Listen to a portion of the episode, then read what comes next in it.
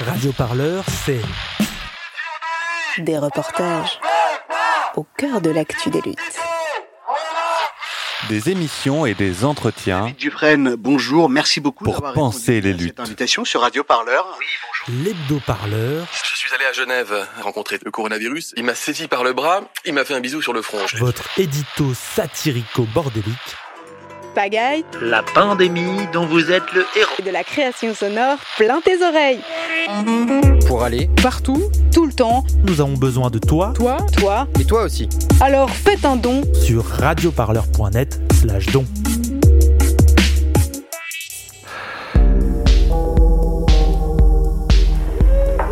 Est-ce qu'il y en a parmi vous qui rêvent à ce, ce que sera le 22e siècle? Il nous parle d'îles en forme de lune, de lacs sortilèges veillés par des volcans sans âge. Radio, parleur. C'est en général à ce moment que je me réveille. Volute. Volute. Volute. Ça arrivait. Ça arrivait. Grouille-toi. L'émission des imaginaires politiques. Des imaginaires politiques. Et tout cela, quoique cauchemardesque, est de l'ordre du rêve. D'ordinaire, c'est moi qui le maîtrise. Bienvenue dans Volute, le podcast des imaginaires politiques.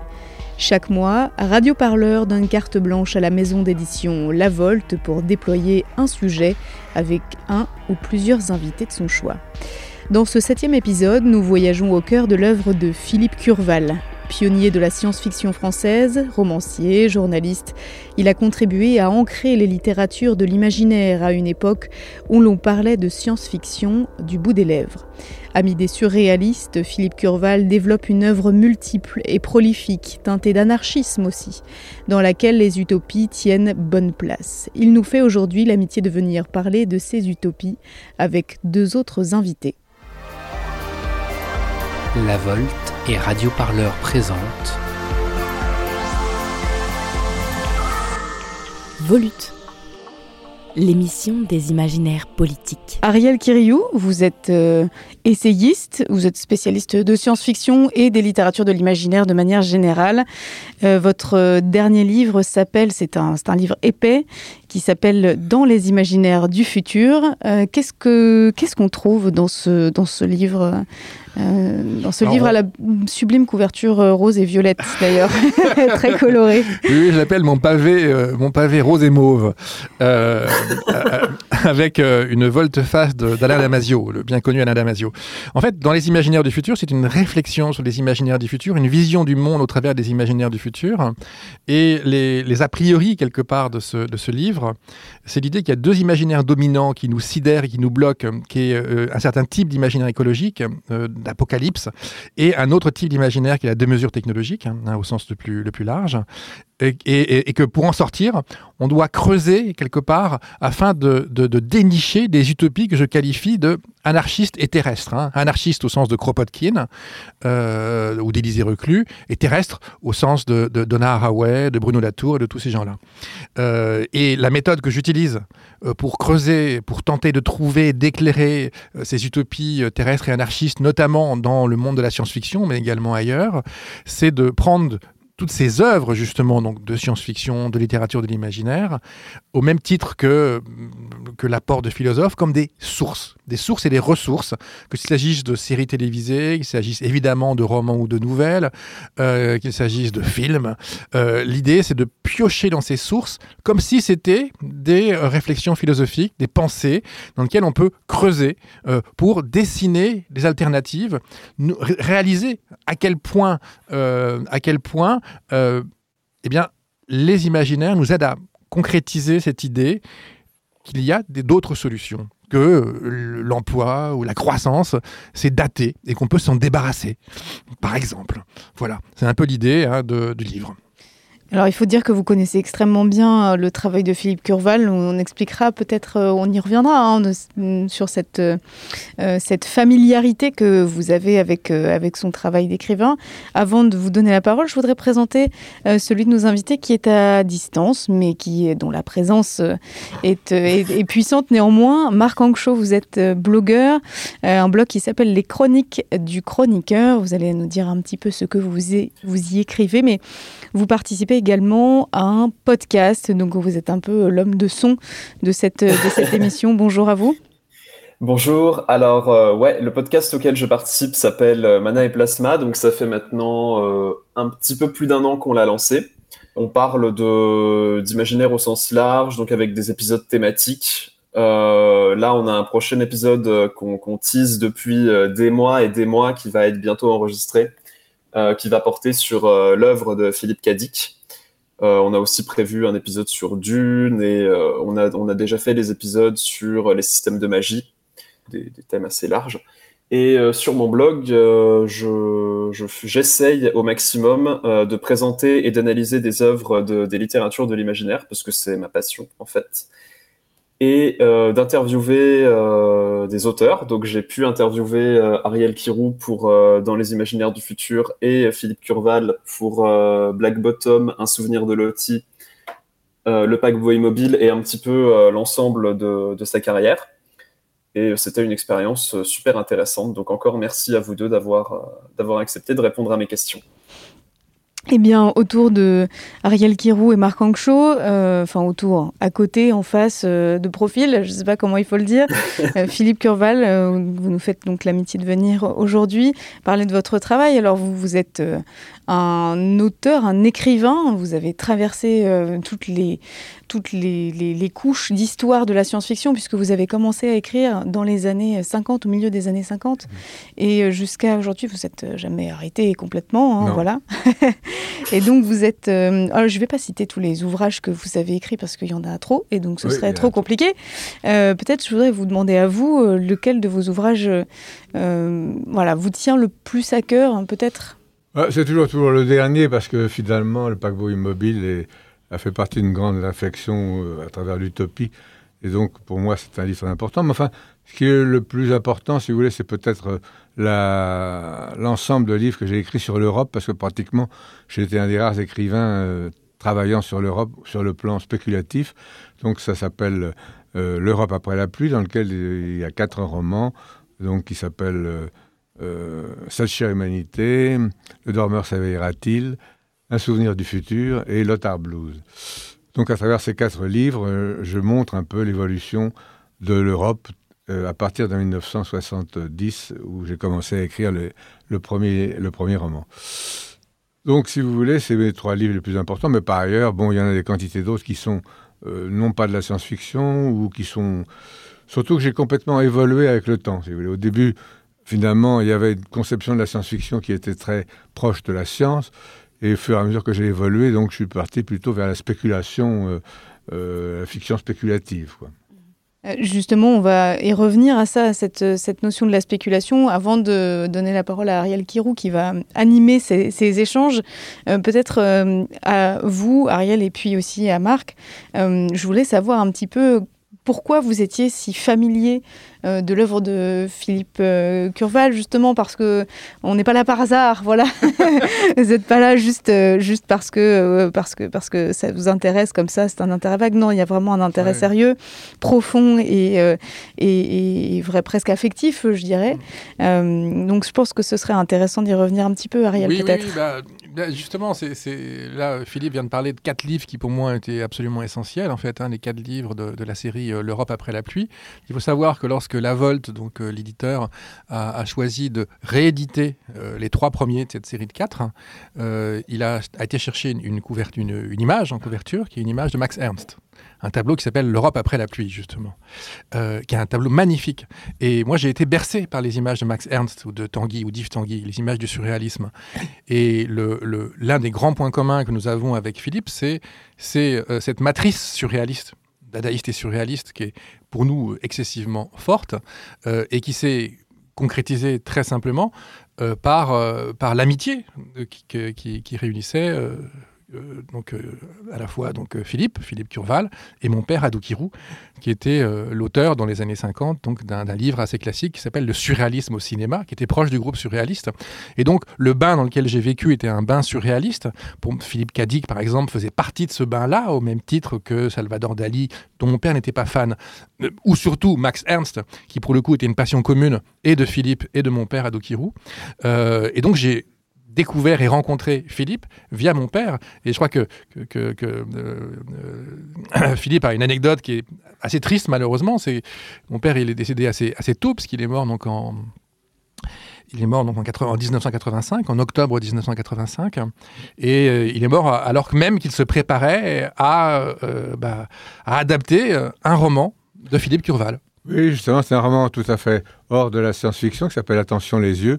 C'est un roman tout à fait moderne, je crois, à l'époque, euh, qui tranchait complètement sur ma production habituelle. Et donc, c'était. Ado Kirou avait tous les éléments pour pouvoir réaliser ce film, il s'appelle Attention les yeux. Il m'a remis le scénario. Euh, il avait donc euh, l'argent pour le faire, les producteurs qu'il fallait. Et malheureusement, il est mort le lendemain du jour où il m'a remis le scénario. Oui, oui c'est une drôle d'anecdote. Et, c'est vrai qu'avec avec Philippe, lorsqu'on a commencé à discuter, euh, euh, on avait le sentiment, au fond, d'une sorte de lien générationnel qu'il pouvait y avoir, hein, puisque je, suis la génération d'après, il était ami avec mon père. Et on s'est dit que ce serait. On avait plutôt un très bon contact avec Marc euh, ici présent euh, à distance. voilà. Euh, on apprécie son travail et c'est vrai que quand on écrit, que ce soit des essais un peu un peu un peu hérétiques ou que ce soit les, romans de, Philippe, on, l'écrit pour être lu et, et, pour être apprécié par des gens qu'on ne connaît pas. Et, et, donc, on a tous les deux apprécié l'amour de la science-fiction, l'amour de la réflexion de, Marc. Et on s'est dit, bah, ce serait intéressant, avec, euh, quand on a parlé avec Stewart Calvo donc, euh, euh, de, la Volt, on s'est dit, bah, ce serait intéressant d'avoir quelqu'un d'une génération plus, on va dire, plus récente que, tous les deux pour discuter avec nous et, voir tout ce qui nous relie finalement en, termes politiques dans, cette quête d'utopie dont on a sacrément besoin aujourd'hui. Oui, puisque vous êtes donc trois générations euh, d'aficionados de la science-fiction autour de cette table, hein, puisque euh, euh, Philippe, vous êtes né en 1929, si je ne me trompe pas. Si votre page Wikipédia ne ment pas, c'est ça. Mhm. vous, vous êtes né en quelle année Moi, je suis né en novembre 1962. Voilà. Et ma page Wikipédia ne ment pas. Voilà, très... c'est important, hein, parce que ça peut mentir aussi parfois, une page Wikipédia. Et vous, Marc, vous êtes... je suis de mars Ouais, je suis de mars 98. Voilà, donc vous êtes, euh, vous êtes quand même né avant l'an 2000. Donc euh, bon, ouais, quand même. Disons ça. Alors Marc, vous, quel est votre euh, quel est votre lien justement avec la littérature de Philippe Curval et votre disons votre lien de familiarité avec elle? Alors moi j'ai découvert Philippe Curval dans, enfin je l'ai découvert par ses romans les plus récents en fait. Je l'ai découvert par Black Bottom et, et, Un souvenir de Lottie. Euh, parce qu'en fait, euh, j'avais, j'étais, enfin tout bêtement, hein, j'étais, je, je, regardais les, donc c'était il y a trois ans, ouais, au moins trois ans. Je regardais les, les futures sorties de, du catalogue de la Volt et, euh, et je me suis dit ah ouais, euh, ça, ça a l'air intéressant en fait. Et j'ai vu que Philippe Curval avait une carrière déjà euh, énorme en fait. Et je me suis dit, ça, je me suis dit que ça pouvait être intéressant de voir justement une œuvre colossale comme celle-là. Et, euh, et, voilà. Et donc, euh, bah, c'est comme ça que j'ai découvert Philippe Curval. Après, bah, j'ai lu euh, Le paquebot immobile. Et là, j'ai très, très récemment lu les deux premiers volumes de L'Europe après la pluie, qui sont donc Cette chère humanité et Le dormeur s'aveillera-t-il. Et fait assez rigolo, le recueil On est bien seul dans l'univers a été préfacé par mon directeur de recherche de master qui est Simon Briand. voilà. Alors ça fait une excellente transition, ça, puisque euh, Ariel, vous vouliez commencer justement par parler du paquebot immobile dans un premier temps de cette discussion. Tout à fait. Donc déjà, déjà moi, ce que j'aimerais, c'est que Philippe nous dise en deux mots. Euh, au fond, c'est ce, le paquebot immobile, c'est le tout dernier qui est, qui est sorti. Hein. donc euh, il est sorti, je crois. L'année dernière, oui. Voilà, en fin d'année dernière. Hein. Euh, en gros, c'est quoi ce livre? Alors explique-nous en deux mots, en gros, qu'est-ce qu'il raconte et, pourquoi et voilà, qu'est-ce qu'il y a derrière? C'est parti de l'idée d'un roman de Jules Verne qui s'appelle L'île à hélice dans lequel des milliardaires se réunissent pour créer une espèce d'utopie technologique et qui finit par se, se détruire par elle-même. Donc j'ai voulu partir de l'autre côté, c'est-à-dire que là c'est une bande d'anarchistes, de, libertaires, de, de gens de, tout à fait de marginaux, euh, qui ont décidé de créer sur euh, l'île poubelle, c'est-à-dire qu'il se trouve cette espèce de fameuse île qui se trouve dans le Pacifique Nord, sur lequel a une accumulation de plastique. Et donc ils ont trouvé le moyen et les, les soutiens pour pouvoir créer une île artificielle euh, qui est à peu près deux fois et demi comme la Corse, à partir de laquelle ils vont créer une utopie réaliste. Donc tout ça, c'est fait par des, personnages qui sont issus un peu des héros de Jules Verne. Et en principe, le créateur fondamental s'appelle Robur, donc de Robur le Conquérant. Et euh, il a initié un certain nombre de règles euh, très précises qui, permettent aux gens de vivre ensemble sans s'entretuer, sans avoir de rapports conflictuels, parce que finalement, toute la technologie qui soutient cet ensemble permet aux gens de, livre, de vivre librement. Donc, par exemple, le travail est libre, on peut choisir ce qu'on travaille, à condition que les autres acceptent qu'on qu ait tel ou tel emploi, mais enfin, on n'est pas forcé de travailler tous les jours. La nourriture est assumée par toute une sorte de, de, préparation dans les sous-sols où on peut créer de la viande artificielle, des légumes, etc. Donc il n'y a aucun problème de nourriture. Il y a des transports très, très, très aisés. Chacun peut construire sa maison comme il veut. Ça peut être un immeuble, ça peut être une maison, ça peut être n'importe quoi. De toute façon, il y a déjà une, une, une pensée architecturale très, très avancée. C'est vraiment un monde tout à fait du futur qui sort de cette, de cette île artificielle. Et à partir de là, donc, euh, pendant des années, des années, des années, euh, tout s'est très bien passé, jusqu'au jour où finalement, euh, chacun a, une vision particulière de l'anarchie, de l'utopie, et donc euh, se crée des, mouvements particuliers. Et ces mouvements particuliers désorganisent un peu la société.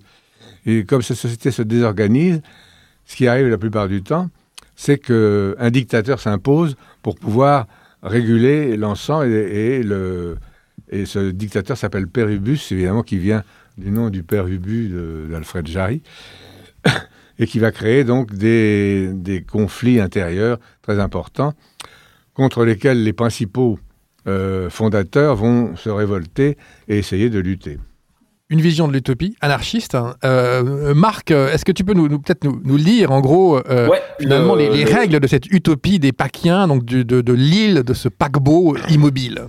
Alors effectivement, puisque euh, à la page 26, euh, les, les, règles d'or de l'utopie sont décrites, donc je vais vous, je vais vous citer euh, les principes essentiels, comme le dit l'un des personnages.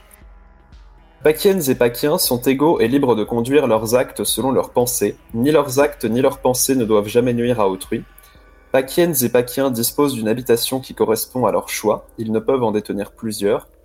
Paquiennes et Paquiens peuvent acquérir des biens matériels ou immatériels sans contrepartie monétaire, à condition qu'ils n'en possèdent pas plus qu'il ne leur est nécessaire. Paquiennes et Paquiens peuvent s'unir entre eux sans, considération d'origine ou de sexe, mais ils ne peuvent procréer. Paquiennes et Paquiens doivent consacrer une partie de leur temps à occuper un emploi.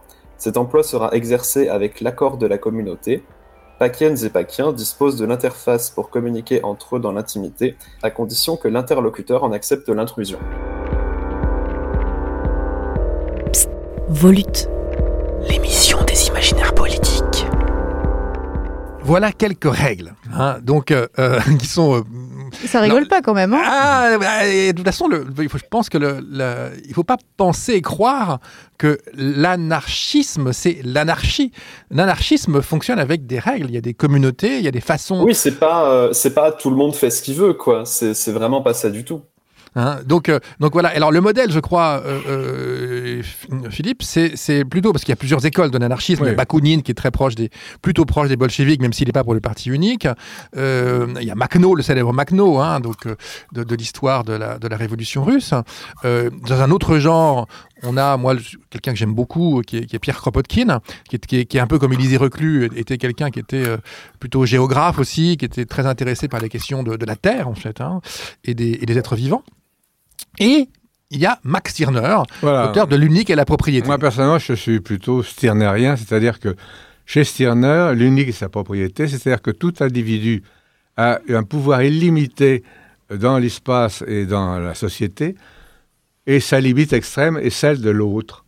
Donc c'est ça le problème, c'est que à partir du moment où des, des antagonismes se, con, se, construisent, à ce moment-là, tout s'arrête et chacun repart dans son coin de façon à ce qu'il assume son, son individualité pleinement sans nuire à, à l'autre. D'accord, ce qui est une vision différente un petit peu de celle de Kropotkin. Hein, la logique des communautés chez Kropotkin, le rapport aux êtres vivants, quels qu'ils soient, est beaucoup plus important en cette tradition-là de l'anarchisme que dans la tradition de Stirner, euh, qui... Euh, individualiste. Voilà, hein, donc euh, parce qu'il y, a, voilà, il y a plusieurs traditions. C'est vrai que moi, je me sens plutôt proche de celle de Kropotkin, euh, comme d'ailleurs des, des, gens comme Pablo Servigne, dont c'est vraiment une, un, un, un, un modèle. Hein, il, il, vraiment, il, il a dans son bouquin sur l'autre loi de la jungle, euh, l'entraide, euh, il met en scène Kropotkin, parce que l'entraide chez Kropotkin est absolument indispensable. Et c'est là il y a une différence d'ailleurs entre Stirner et Kropotkin, c'est que pour Stirner, c'est l'individu en quelque sorte qui est roi, mais il faut, à condition d'organiser une société en permettant l'épanouissement, alors que chez Kropotkin, c'est euh, les logiques d'entraide, hein, c'est-à-dire les logiques de lien, de connexion entre, entre, les, entre les différents types d'individus qui doit primer sur la logique de compétition. Tandis que moi, au contraire, c'est une société qui permet à chacun de s'épanouir parce qu'il y a un soutien logistique, technologique, euh, moral et intellectuel qui permet vraiment de s'épanouir dans sa totalité d'individus sans avoir de, problèmes fondamentaux sur le plan de la vie, de la nourriture, du travail, etc. Donc c'est une liberté inconditionnelle de chacun, mais qui s'arrête à la liberté inconditionnelle des autres. Et justement, ça peut-être vous pouvez nous dire un peu comment Stirner, Max Stirner a, influé ou influencé votre écriture. Est-ce que c'est aussi un auteur qui vous a accompagné, qui, comment justement euh, ça s'articule dans l'écriture parce qu'il y, a des auteurs qui, ont, qui écrivent à partir d'une idée, il y en a d'autres qui écrivent à partir des personnages, d'autres à partir d'une histoire. Voilà, comment est-ce que justement, pour vous, Stirner a, quel rôle il a joué en fait C'est un, un, des premiers livres que j'ai lu, enfin à l'âge de 15 ans peut-être, et donc euh, ça m'a fortement influencé. Euh, L'unique est sa propriété, et depuis toujours, euh, je pense que c'est comme ça qu'il faut vivre. Donc, euh, puisque c'est comme ça qu'il faut vivre, c'est comme ça qu'il faut que j'écrive. Et... Marc, t'en penses quoi, toi? Moi, j'avais une question, parce que je suis pas forcément bien formé euh, sur, les, sur les différents courants de l'anarchisme. Euh, tu n'as pas lu ton assez... petit Bakounine, c'est mal. C'est une question assez naïve que je vais poser, mais du coup, si, euh, si le courant stirnerien se serait illustré par le paquebot immobile, est-ce que, enfin, Kropotkin, on pourrait prendre quoi comme bouquin de science-fiction qui l'illustrerait? Ce serait plus Ecotopia, non? Oui, ce serait un peu plus. Du... C'est, ouais, vu que tu parlais du, voilà, c'est ça. Vu que tu parlais du rapport à la nature et tout, j'ai pensé à Ecotopia, moi. Oui, il y a deux choses en fait euh, qui, qui deux, deux, références pour moi par rapport à ça. C'est Ecotopia, dont Ernst Kallenbach, qui est un bouquin de 1976, qui est pas un bouquin très très très très très très bon d'un point de vue littéraire, mais qui est très intéressant sur le fond, euh, qu'on redécouvre aujourd'hui.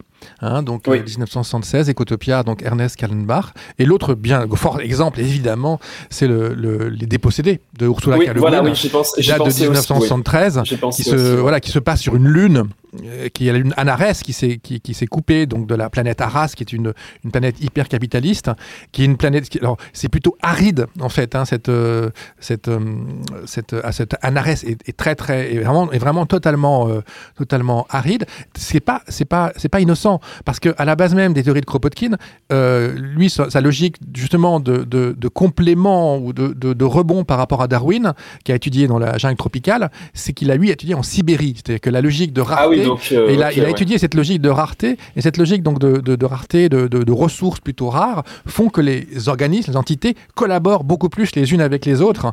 Et justement, la lune Anares de, euh, des dépossédés, donc de Ursula K. Le Guin, est euh, une lune euh, où il est difficile en quelque sorte de vivre. Et effectivement, si le paquebot immobile est l'archétype au fond finalement d'un modèle de, à la Max Stirner donc de, l'anarchisme les dépossédés la lune Anares serait à mon sens très exactement euh, ce qui pourrait être le modèle de, de, de Pierre Kropotkin Oui, parce qu'il y a une nécessité de s'entraider. Exactement. Oui, c'est ça, l'entraide, elle, elle, est plus ou moins forcée, quoi. Enfin, c'est un forcé au sens de. Ils sont obligés de coopérer, sinon ils meurent vraiment tous, quoi. C'est un petit peu ça. Voilà, mais c'est pas que ça non plus, parce qu'il y, y, a un ah rapport aux êtres vivants, euh, notamment chez la, la, la, la, compagne du héros, qui est Chevek, donc euh, dépossédé, hein, qui est, qui est euh, très très écologiste par rapport à ça et, et, donc donc il y a, y a, quelque chose qui, qui, qui, qui, va un peu plus loin mais, mais les deux les deux ces deux utopies anarchistes se rejoignent sur bien des points en fait hein. hein simplement le, bah, la sur, sur l'écologie justement parce que Stirner n'est pas forcément écologiste hein. il est, mais, il, oui, pas mais contre, les... mais... Les Paquiens, euh, les sont quand même assez écologistes. Quand oui, même. les Paquiens sont totalement écologistes. Ouais. Oui, tout oui, a oui, été voilà. conçu justement pour qu'il n'y ait pas de gâchis, qu'il n'y ait pas de. C'est-à-dire qu'ils ont un gros avantage, c'est qu'ils ont une possibilité. Il y a beaucoup d'intellectuels, beaucoup de savants, beaucoup beaucoup de techniciens qui permettent de créer des, choses très nouvelles. En particulier, c'est eux qui ont inventé l'antigravité, qui permet d'ailleurs de se déplacer très facilement à travers cette planète. Et c'est grâce à, au brevet qu'ils déposent et qu'ils vendent dans le monde entier, qu'ils ont un soutien financier considérable qui leur permet d'acquérir tout ce qu'ils veulent pour pouvoir soutenir la société sans qu'elle ait de véritables problèmes financiers ou, d'exploitation de, de, de, de, la population. Donc là, on a, fait un premier, tour d'horizon à, partir du, du paquebot immobile. Moi, ce que j'aimerais mentionner quand même, il y, a, il y, a, quelque chose de très important dans le paquebot immobile, c'est que c'est une île en fait. Hein. Euh, et dans, alors dans la, là, pour le coup, là, on n'est on n'est pas forcément uniquement dans l'utopie anarchiste, mais au cœur même des utopies, il y a cette idée d'une séparation par rapport à la société globale. Et le, texte cœur de euh, le premier texte hein, qui a défini les notions d'utopie, c'est celui de Thomas More, qui date de 1516, qui s'appelait l'utopie justement, donc 1516, donc ça date maintenant d'il y a plus de, cinq siècles.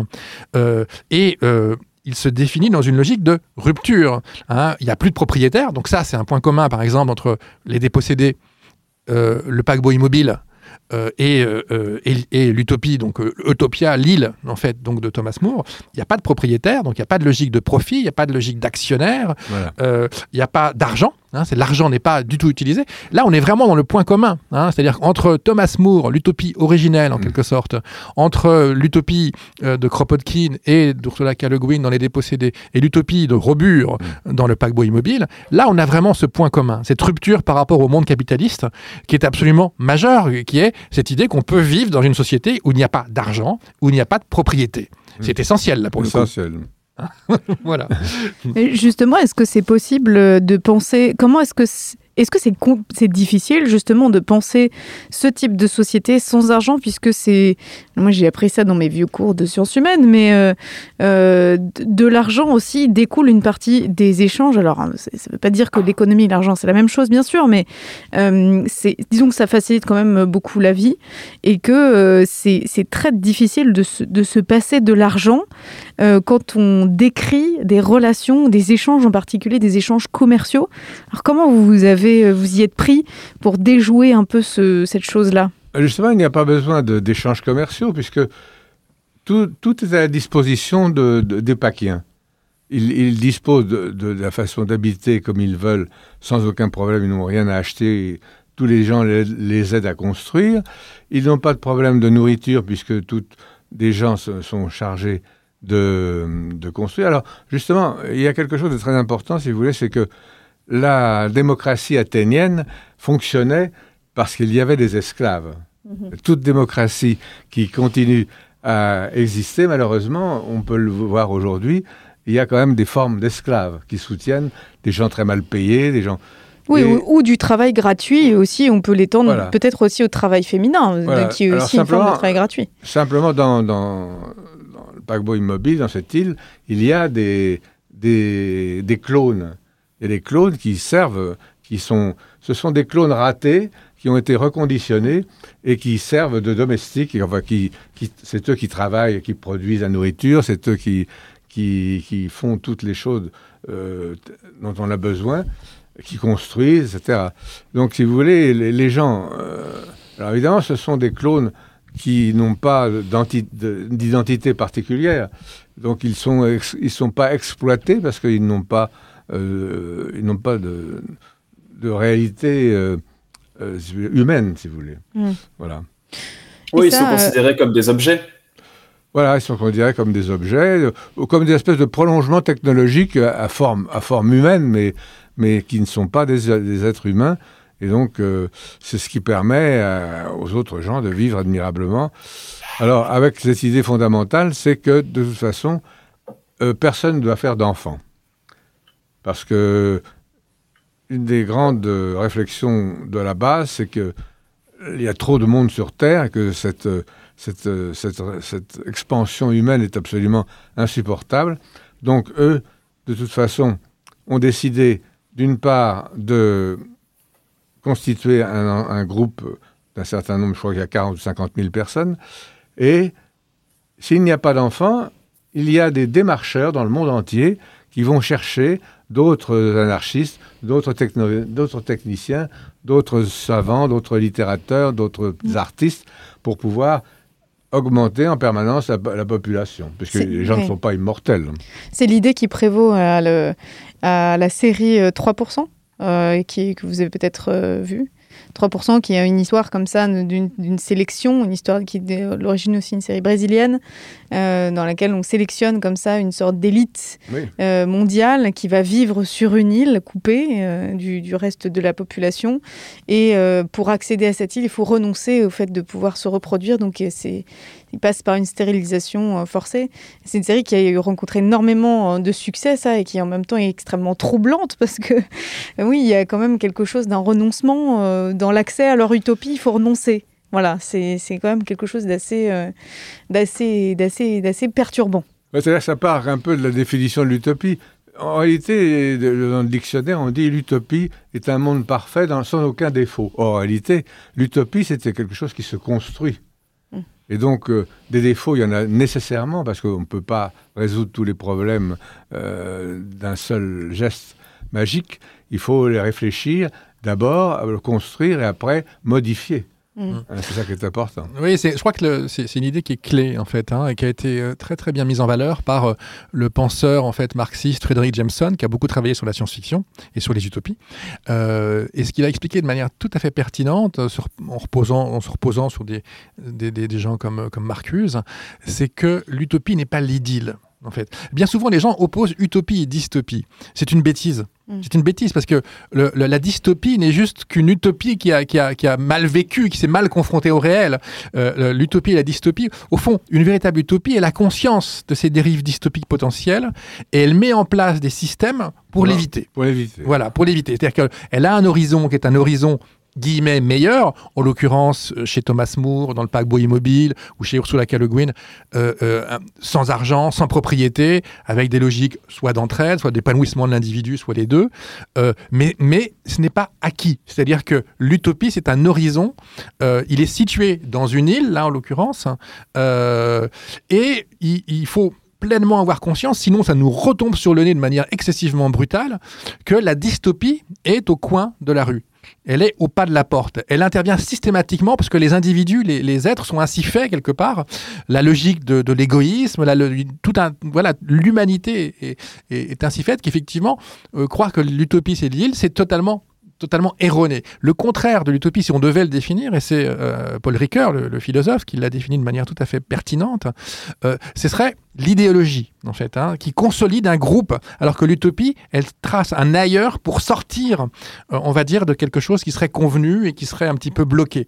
Hein. Donc, et, et, en particulier, bien évidemment, le contraire de l'utopie, c'est l'idéologie dominante.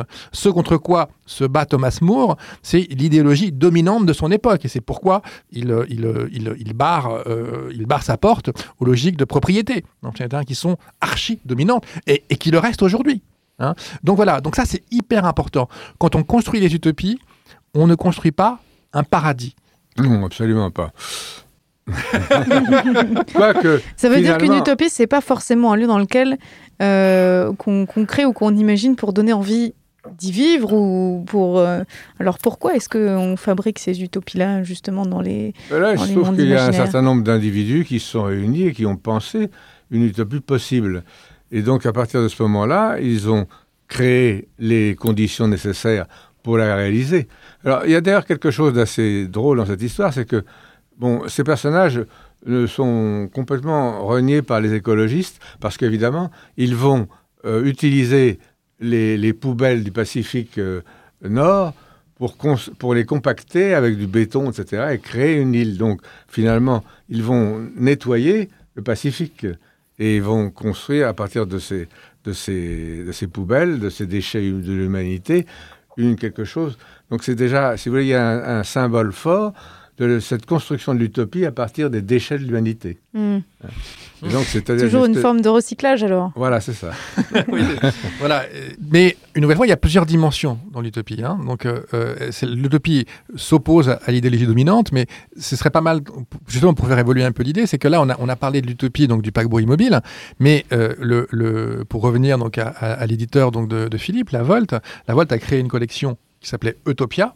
Donc E-U-T-O-P-I-A, euh, euh, Utopia. Et cette collection, elle, elle, a, elle a débuté, donc c'était en fin 2018, hein, de mémoire, elle l'a débuté avec un souvenir de Loti de Philippe Curval. Et je ne peux résister à vous lire quand même, parce qu'on on parle d'ut- d'utopie, euh, le- le- le- ce qu'il y a en ouverture de cette, euh, de cette, euh, bah, de cette collection, hein, où il y a aujourd'hui, je crois, deux livres, hein, Résolution de l'ICAM et Un souvenir de Loti, donc de Philippe Curval.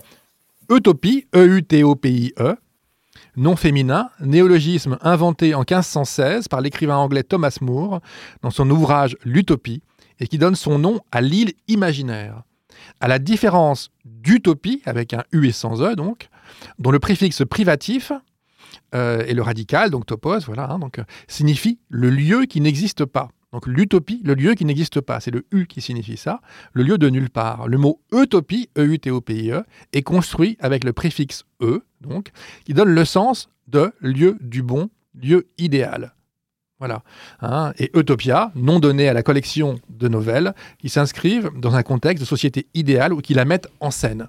Sauf que cet idéal, évidemment, il naît d'une lutte et il n'est jamais atteint, il n'est jamais acquis quelque part. Moi, j'ai tendance, là-dessus, c'est, ça, c'est mon- mon côté un peu euh, stiglérien, l'influence de Bernard Stiegler, avec qui j'ai écrit un petit livre qui s'appelait euh, L'emploi est mort, vive le travail. C'est que l'utopie, c'est comme la démocratie, c'est comme la justice. C'est-à-dire que ça n'existe pas ça consiste. Et dire que ça consiste, ça veut dire quoi? Ça veut dire que l'enjeu, il n'est, pas de dire on va atteindre la démocratie ou on va atteindre l'utopie, il est de dire on n'est plus démocrate lorsqu'on croit qu'on l'a atteint. On n'est plus utopiste lorsqu'on croit qu'on l'a atteint. Le chemin est aussi important que l'horizon. Et les deux se nourrissent l'un l'autre. Voilà. Et je crois que c'est une autre idée qui me semble très importante par rapport à la question de l'utopie, et ce qui d'ailleurs explique que les livres qui traitent d'utopie euh, euh, définissent cet horizon idéal, dans un souvenir de Loti ou dans le paquebot immobile, mais que ça ne se passe jamais parfaitement bien. D'ailleurs, sinon, il n'y aurait pas d'histoire. Oui, c'est évidemment le, problème fondamental de l'utopie. J'ai commencé il y a très très longtemps. Moi, j'étais un grand admirateur de, Wells. Et euh, j'avais lu un livre qui s'appelle Monsieur Barnstaple chez les hommes dieux, qui est une utopie mortelle. C'est-à-dire, c'est un endroit où les, les tigres viennent vous lécher la main. euh, tout est comme ça, tout est dans, nage dans le bonheur. Et donc, c'est c'est une utopie statique qui est d'un ennui profond. Et pourtant, j'adore Wells, mais là, je veux dire que là, ce n'est pas une de ses grandes réussites. C'est ça, c'était un bouquin de 1923, en fait. hein, Monsieur Barnstaple chez les hommes dieux. C'est comme ça que s'appelle ce titre de H.G. Wells, qui est l'un des grands théoriciens de l'utopie, quand même. Oui, oui, oui, absolument. Hein. Euh, Et d'ailleurs, euh, ça, vous connaissez sans doute, ce livre est très peu connu, hein, euh, Monsieur Barnstaple. Mais en revanche, vous connaissez tous la machine à explorer le temps, Bon, euh, qui date, qui est beaucoup plus ancien, qui date de 1895. Or, dans la machine à explorer le temps, il y a les Morlocks, qui sont la figure dystopique de, euh, du roman, mais il y a les Héloïs. Les Héloïs qui ne parlent pas, qui vivent dans une sorte de béatitude, qui, ne connaissent pas la notion même de travail et de propriété. En fait, c'est un peuple, lorsque euh, le, le héros donc, de la machine à explorer le temps arrive et découvre les Héloïs, c'est un peuple qui, en quelque sorte, au premier regard, avant de découvrir qu'il y a les Morlocks et qu'ils sont mangés par les Morlocks, a atteint l'utopie. Mais en plus, on trouve aussi la même chose, c'est que les Morlocks, euh, c'est eux qui leur fournissent les, les choses essentielles, euh, normalement. C'est aussi des travailleurs de fond. Donc ces, ces, ces Elohim vivent grâce à, à Oui, des gens ça, qui, tra- euh. qui travaillent pour eux. C'est toujours le truc fondamental euh, qui est dramatique pour la, la construction de l'utopie. Et Marc Ce, ce qui n'est pas du tout le cas d'un souvenir de Loti. Hmm. Parce qu'un Ouais. souvenir de Loti, c'est un roman utopique vrai. C'est-à-dire c'est une utopie réalisée dans laquelle tout fonctionne parfaitement. Et c'est d'ailleurs, c'est une utopie qui a été créée par Mandrake, qui est un dieu qui n'existe pas. Hmm. C'est une planète qui se trouve euh, dans l'espace. Et ce qui est intéressant, c'est que là, c'est l'intrusion de Marjorie et de Lottie, euh, qui est un peu inspirée de Pierre Lottie, et qui vont essayer de s'intégrer dans cette utopie qui, elle, fonctionne à 100%. Mm. Parce que il y a des êtres très bizarres, c'est pas du tout, il n'y a pas forcément des humains, il y a des extraterrestres de tout le monde, du monde, en- de, de l'univers entier. Donc il y a une réunion euh, tout à fait étrange dans laquelle eux, ils vont essayer de s'insérer et ça va être justement toute l'histoire du problème. C'est quand on trouve une utopie vraie réalisée, comment peut-on, être humain normal, s'y insérer Et c'est donc toute l'histoire d'un souvenir de Lottie. Marc vous vouliez réagir à ça, je vous entendais. euh. Euh, oui, alors moi je voulais revenir sur, euh, sur Wells. En fait, ce qui est assez, euh, ce qui est assez intéressant, c'est que justement Wells montre que les Morlocks euh, sont une évolution en fait de la, des classes laborieuses Oui. et que euh, les Eloïs sont une évolution euh, biologique en fait de, de l'aristocratie et des classes dominantes, quoi, des classes propriétaires. Et euh, enfin, ça montre que, enfin, il montre que euh, les, que il y a encore une, il y a une fracture sociale énorme en fait dans dans la machine à explorer le temps. Oui, c'est la, en tout cas, c'est la conséquence. C'est la conséquence. Oui, c'est ça, c'est la, c'est la conséquence d'une fracture sociale énorme, ouais, c'est Ouais. ça. Mais c'est là, c'est là où on trouve sans cesse le, le- le- le prix, le coût qu'aurait en fait l'utopie, hein, euh, quel qu'il soit. Voilà. Est-ce que, euh, voilà, est-ce que, euh, moi à chaque fois depuis qu'on parle tout à l'heure, j'ai en tête le, le droit à la paresse de, de Lafargue, le neveu De de, Paul Marx. Lafargue, ouais. Hein, Mm. Voilà, euh, lui qui, qui expliquait que les technologies allaient permettre aux gens de travailler moins, de se débarrasser de cette notion de travail ou d'em- ou d'emploi pour. euh, hein, donc, mais, mais il y a à chaque fois un coût quelque part. Euh, et ce qui est fou, c'est que dans un souvenir de Lottie, un souvenir de Lottie qui est là pour le coup une utopie poétique. Oui, absolument. Là, on est sur un monde totalement irréel et qui l'assume. On est bien d'accord. Hein, c'est un rêve. Un rêve. Voilà. hein. c'est une autre, c'est une autre modalité de l'utopie, le rêve, hein, purement, euh, en l'occurrence. Donc on est dans un rêve, et pourtant même ce rêve n'est pas aussi idyllique qu'on euh, qu'on pouvait l'imaginer. Marc, je crois que tu, tu voulais lire un, un extrait de peut-être de- d'un souvenir de Lottie. Oui, exactement. Alors c'est parti. L'impression de vivre sur un monde exceptionnel s'instaure et se renforce. Une étrange autocensure pèse sur tous les récits de voyageurs que nous avons lus avant de nous embarquer pour Nopal. Elle fait que le discours se délabre, que les mots se défont et qu'il est impossible de saisir le décor de la planète dans sa totalité, de comprendre les mœurs de ses habitants. Nous sommes partis vers Nopal pour y achever notre vie sur une impression vague, transparaissant à travers tous les écrits, celle d'atteindre un lieu d'utopie. Maintenant, certaines phrases équivoques me reviennent en mémoire, certaines descriptions évanescentes s'y juxtaposent et l'évocation de ces souvenirs confus se superpose à la réalité vécue. J'y découvre le même trouble qu'en examinant des hologrammes trafiqués.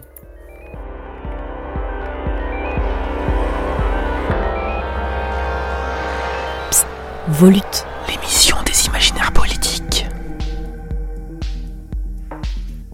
Alors Philippe, parce que là, on est en plein dedans. L'utopie la plus idéale, la plus poétique, la plus surréaliste, parce que les paysages Elle sont semble, géniaux. euh, elle semble fausse en fait, c'est ça? Enfin, c'est ce que les, c'est ce qu'ils ont l'air de, de dire.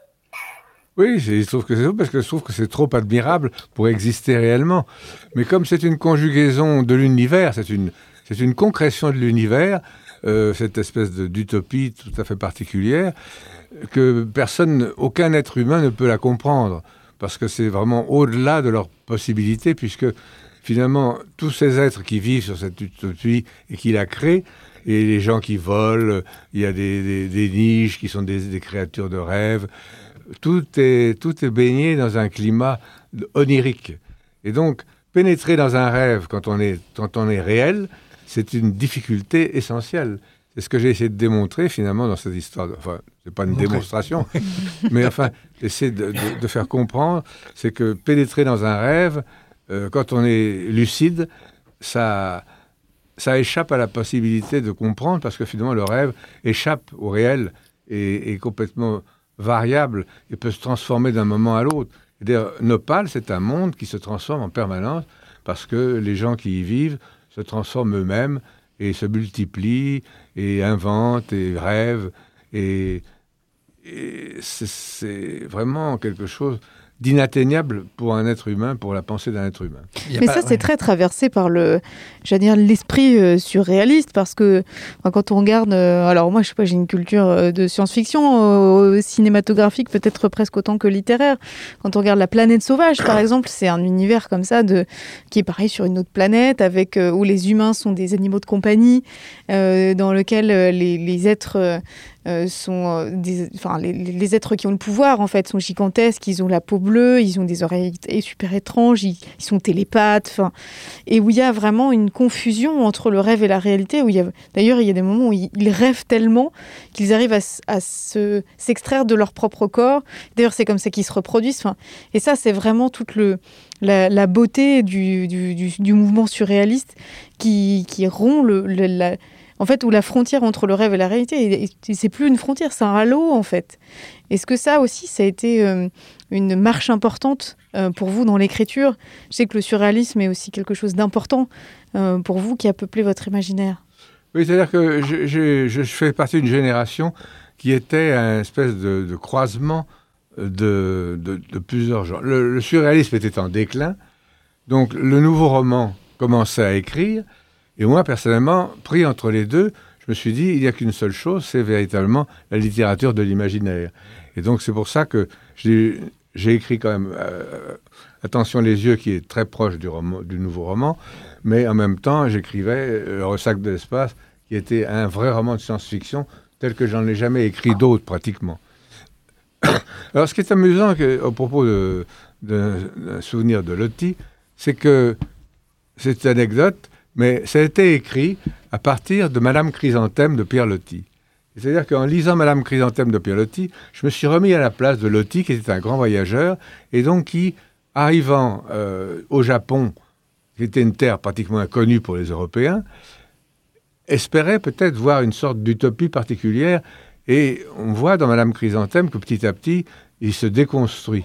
Or, j'ai repris entièrement toutes les premières pages, de toutes les premières pages de Madame Chrysanthème, qui sont le début de, de un souvenir de Lottie, et qui ont été progressivement modifiées, qui m'ont amené à, créer justement ce monde qui est totalement à l'inverse de ce que rencontre Lottie, qui lui euh, trouve que les Japonais sont vraiment des êtres absolument inférieurs, etc. Et j'ai voulu au contraire montrer que Nopal offre aux voyageurs un monde absolument extraordinaire. Et que le voyage est quand même euh, une sorte de forme d'utopie quand les gens partent en voyage, même les, dans les touristes ordinaires aujourd'hui, ils partent dans l'espoir de rencontrer quelque chose qu'ils n'ont jamais vu le voyage est une, espèce de moteur de l'utopie. Le, voyageur, oui. Les, les, touristes, euh, parfois, veulent manger du McDo euh, dans une autre ville. C'est tout. oui, mais le, tourisme n'est pas le voyage, comme on sait bien. Hein. le voyage, c'est celui qui essaye d'entrer dans un autre univers. C'est un rapport à l'altérité, en fait, et, non pas une volonté de retrouver le même ailleurs. Euh, donc, oui, oui, je crois que c'est hyper important. Mais pour revenir sur un souvenir de Loti et de tout ce dont on parle avec le surréalisme, il y a quelque chose qu'on a un peu tendance à oublier, en fait. et là, pour le coup, Philippe, un peu une, mémoire un peu de tout ça, c'est que euh, quand la science-fiction est arrivée en France dans les années 50, mmh. euh, c'était pas déconnecté c'était très lié aux littératures de l'imaginaire au sens large. On parlait de romans extraordinaires. Euh, et euh, la, la, célèbre librairie La Balance dans les années 50, donc c'était à Saint-Germain, je crois, en fait, hein, à, Saint-Germain, elle est née en fin 53, on en parlait tout à l'heure.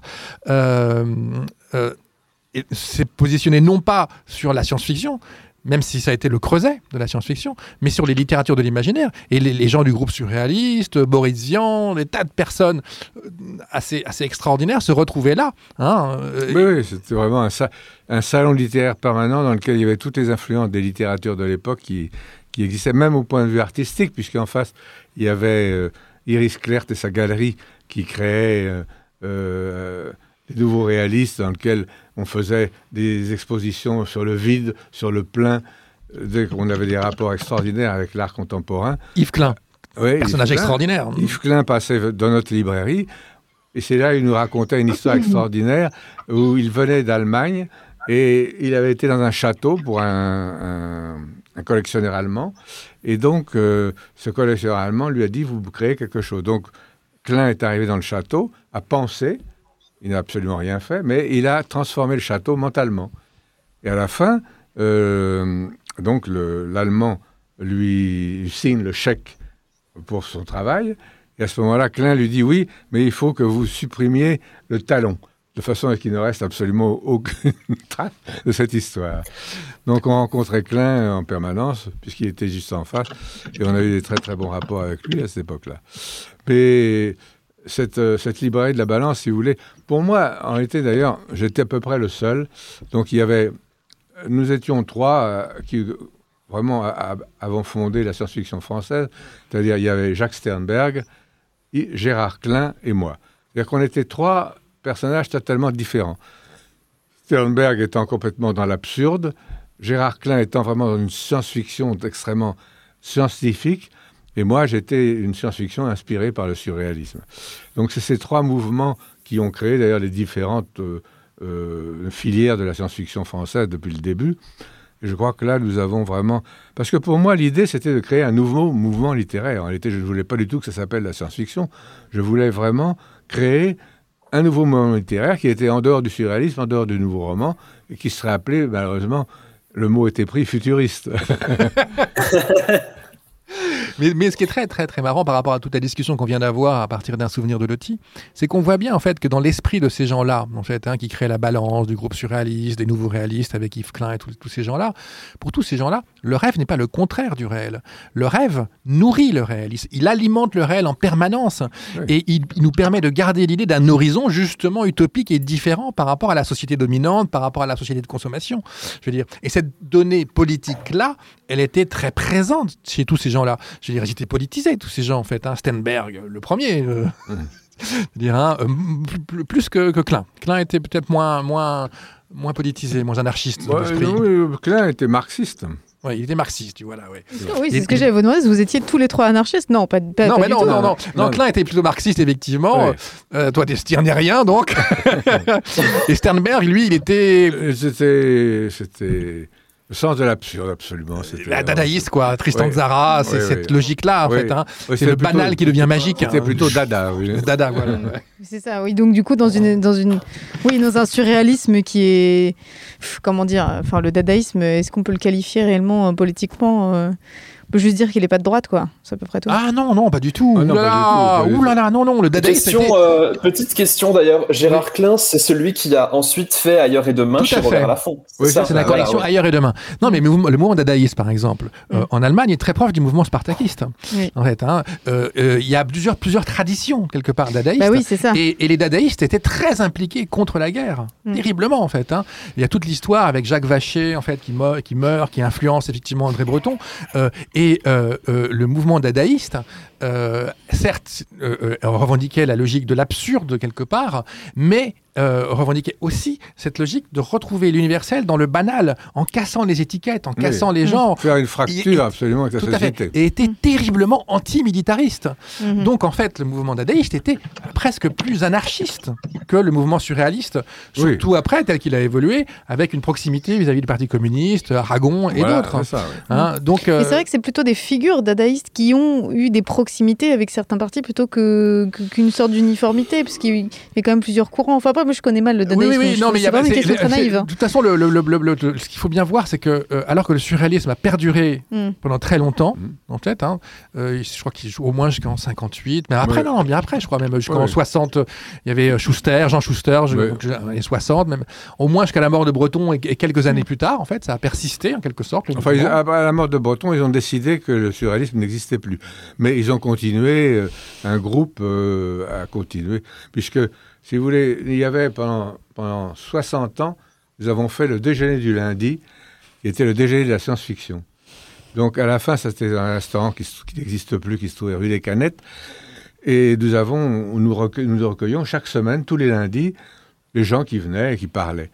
Et pendant des années, le groupe surréaliste survivant était à la table à côté de nous. Vous preniez le café ensemble quand même à un certain moment ou pas? Ah, Pas tellement. Pas, tellement, parce que Jean Schuster, moi, pour l'avoir connu un tout petit peu, était très sec. C'était pas du tout quelqu'un de, de, généreux comme personnalité, euh, contrairement à Benjamin Perret, par exemple, qui était l'idole de mon père.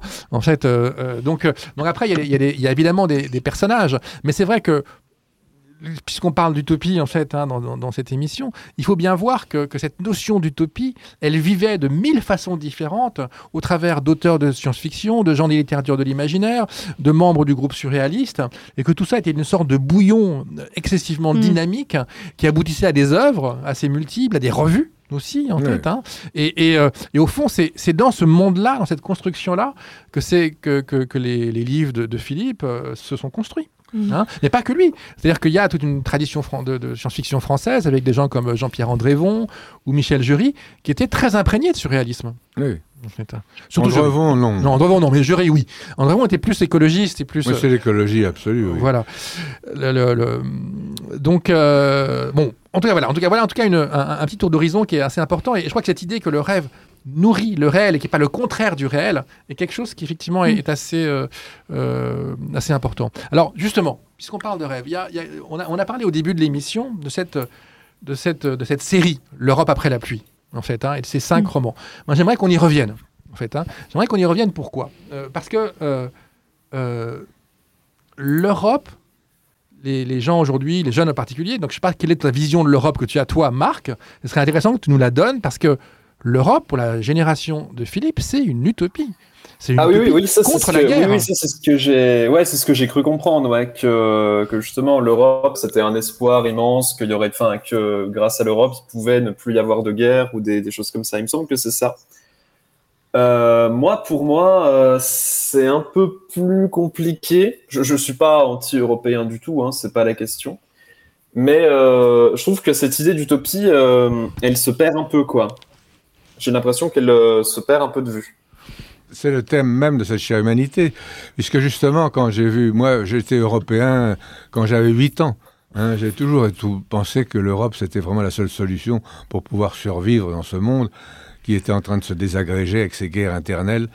Et donc, finalement, j'ai voulu euh, montrer que malheureusement, la façon dont l'Europe se construisait était complètement erronée. Étant donné que ça a été toujours prise en main par des, des administrateurs, des bureaucrates. Des, ouais, des... voilà, bah c'est voilà. ouais, exactement ce que donc, je pense. C'est ça, oui. Cette chère humanité, c'est ce que ça décrit. Ça décrit mon voilà. amour de l'Europe et la déception de l'avoir détruite par les gens qui l'a. Qui l'a créé. Heureusement, à ouais, je... Voilà. Je l'ai lu, euh, j'ai lu les, les, deux premiers volumes euh, cette semaine, si je dis pas de bêtises, et ouais, ça m'a frappé qu'en fait, euh, c'était il y a 40 ans qu'ils qu ont été écrits. Bah, Cette chère humanité 1976, il a été publié en 1976, et Le Dormeur s'éveillera-t-il, qui est une sorte de suite dans un monde effondré, littéralement effondré, 1979. Voilà. Ouais, justement, enfin, ça décrit des choses qui sont, enfin, euh, je vais pas dire qui sont aujourd'hui complètement là, mais qui sont quand même un petit peu là, quoi. Bah, C'est-à-dire euh, que quand même, j'ai eu à, à, cette époque comme quelques intuitions, en ce sens que il y a l'équivalent d'Internet, alors que Internet n'existait pas, puisque les gens votent par. par oui, par, il y a un vote électronique, ouais. Oui. Voilà, ils ont, ils ont des, des dans, dans le troisième roman, les gens ont des swatchs à la main alors que personne n'existait. En souvenir du futur, souvenir 1983. Du futur, oui. Et donc, euh, et les gens ont des plans électroniques à lesquels ils se déplacent. Donc, mmh. j'avais déjà complètement créé, alors que Internet n'existait pas, que personne n'y pensait à l'époque. Bon, c'est vrai. Et que, que, même le, le Parlement européen n'existait pas non plus, parce qu'à un moment, euh, alors je crois que c'est dans ce dorme, le dormeur s'éveillera-t-il? Vous, vous, parlez du, vous, vous parlez du, du, Parlement européen, et moi ça m'a fait, ça m'a, ça m'a, j'ai dû vérifier sur le net. Oui, oui. Et il me semble que ça n'existait pas à l'époque. Non, non, ça n'existait pas. Non, non, non, non, Ok. Volute. Le podcast des imaginaires politiques. Voilà, et, là, je crois que là, on est au cœur de la question. Hein, on est au cœur de la question, c'est-à-dire cette question de se dire, voilà, on a l'Europe, hein, et l'Europe, dans la, peau de gens comme Philippe, euh, c'était une utopie. En fait, c'était clairement une utopie.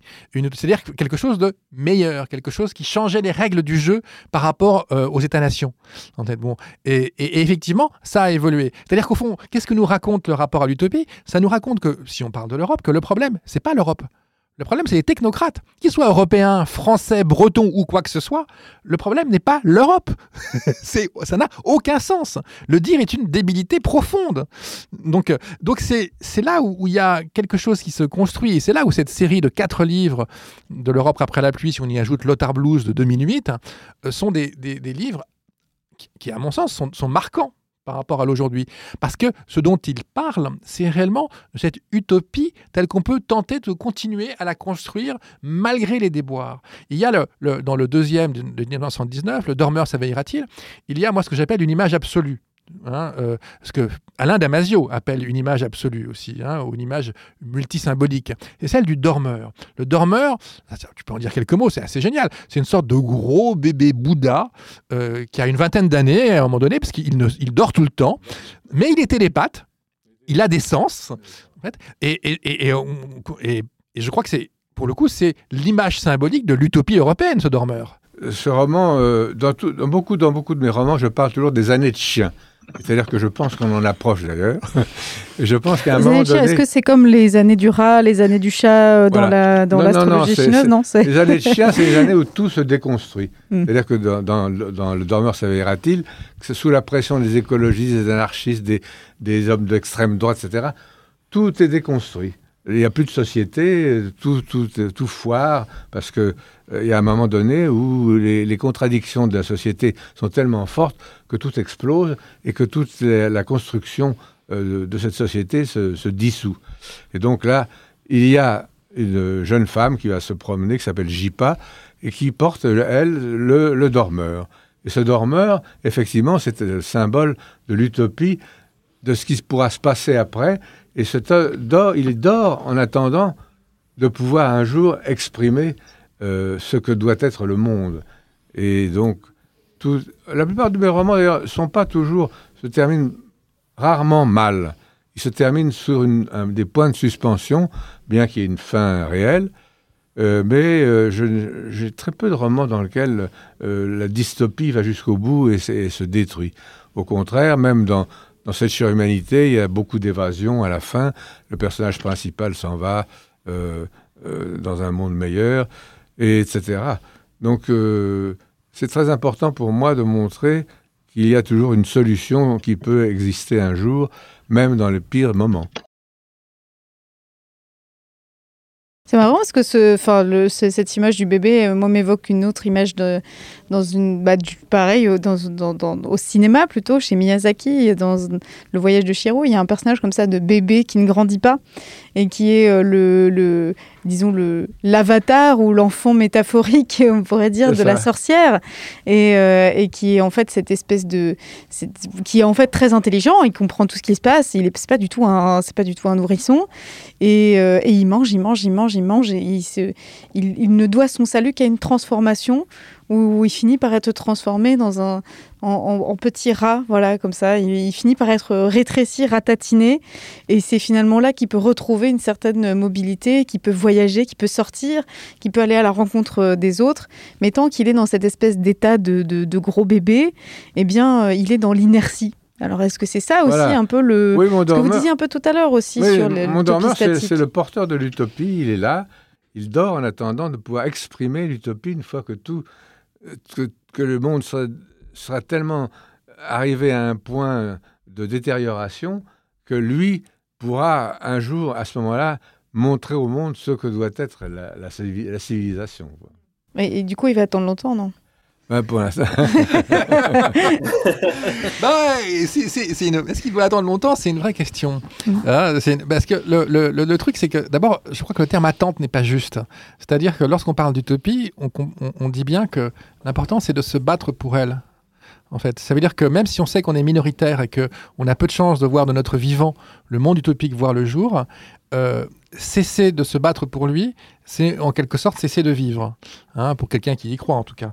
Euh, et il faut bien, il faut, il faut qu'on se redonne le goût du temps par rapport à ça. C'est-à-dire, on travaille pas que pour nous, on travaille pour nos enfants, nos petits-enfants et, toutes les générations qui suivent. Donc, euh, donc euh, même si ces graines, elles sont, euh, elles sont semées ici et là et, que, et que leurs leur, leur fruits semblent plutôt minoritaires et un peu, un peu sous-évalués par rapport à, des fruits nationalistes, identitaires, hyper capitalistes, c'est pas pour ça qu'il faut pas continuer à les semer. Je pense que c'est un. Et ça, c'est très clairement le, message de, de, ces quatre livres, en fait, hein, de, cette, euh, de, l'Europe après la pluie. C'est que, c'est que il ne faut pas perdre le rêve de, de vue. Il faut continuer. À, se battre pour, en sachant bien qu'il y aura des problèmes, qu'il y aura des catastrophes. Euh, et d'ailleurs, dans le, ce qui est intéressant, c'est que dans Lothar Blues, euh, donc c'est rappeler les dates peut, peut, peut avoir du sens. Hein. C'est que Lothar Blues euh, est publié en 2008, c'est-à-dire quand même très longtemps après En Souvenir du futur euh, de 1983. Hein. Et euh, en 2008, par exemple, les gens ne travaillent plus que 4 heures par jour dans Lothar Blues. Oui, c'est ça, c'est les tessaristes. Ils travaillent 4 jours par semaine, 4 heures, 4 heures par jour. 4 jours par semaine, 4 heures par jour, voilà. 16 heures. voilà. Hein Donc, euh... Ça fait rêver, effectivement. Donc là, là, on est dans l'utopie. Oui, parce que là, justement, euh, c'est toujours le même problème, c'est qu'il y a des robots tout à fait euh, originaux. En ce sens qu'il y a des robots... Euh, donc, si vous, après les années de chiens, Finalement, le, le, rôle des parents, les parents étant vraiment totalement incapables d'éduquer leurs enfants, donc le monde s'est complètement détruit, il y a eu les années de chiens, et à ce moment-là, on a inventé des robots pour remplacer les parents. Et donc, mon personnage principal a été éduqué par un robot qui s'appelle, euh, euh, je ne sais plus comment il s'appelle, et qui lui a permis de, de, devenir un personnage. C'est Lothar Lothar. C'est Lothar, forcément, parce que c'est Lothar Blues, c'est le blues de Lothar. C'est Lothar, Donc Lothar qui est toujours le, le, le, le, le roi, le roi africain qui est l'ami de Mandrake, parce que Mandrake est un personnage très important pour moi, parce que c'est le seul super-héros qui n'est pas euh, destructeur, puisqu'il ne tue personne, il, il simplement, il, c'est quelqu'un, c'est le maître de l'illusion. C'est un magicien, hein Oui. C'est un magicien, c'est une grande bande dessinée des années 40 et 50, je crois, Oui, essentiellement. avant. Même avant, oui, oui. Pour moi, c'était une révélation totale. Pour moi, Mandrake, c'est vraiment le personnage central de toute ma réflexion sur le monde. De toute ton œuvre. Parce que Mandrake le magicien, oui. Oui. Mm. Donc c'est vraiment le super-héros qui n'est pas prédateur, voilà. Alors que beaucoup le sont malgré tout. Lui, il est simplement, il, il, il entoure les gens d'illusions, et donc les gens croient à, à la réalité de ce qu'ils voient, et ça les transforme en bien la plupart du temps. Mhm. Et c'est là qu'il lui permet de, de, résoudre des situations irrés- irrésolues euh, jusqu'à présent grâce à cette illusion qu'il apporte dans, dans, dans, la, dans la société, dans, dans les rapports, dans les aventures qu'il traverse. Quoi. Mais il y a une croyance quand même dans la capacité utopique de la technologie dans tes bouquins, parce que finalement, le, dans, dans Blues, bon, qui n'est pas, qui est pas une idylle, hein, parce qu'il y a aussi les opposants. hein. Oui, il y a, il y a ceux qui veulent qu'on retrouve le sens du travail pur et dur, de l'emploi, etc. Voilà. Hein C'est là, il y a- dans le tableau, il y a deux. Il y a, il y a, il y a un, un anarchiste pur, totalement, qui veut absolument supprimer complètement le travail, etc. Et puis, il y a un, un type d'extrême droite qui veut au contraire que tout le monde travaille. Hmm. Voilà. Ah Donc, oui, c'est super.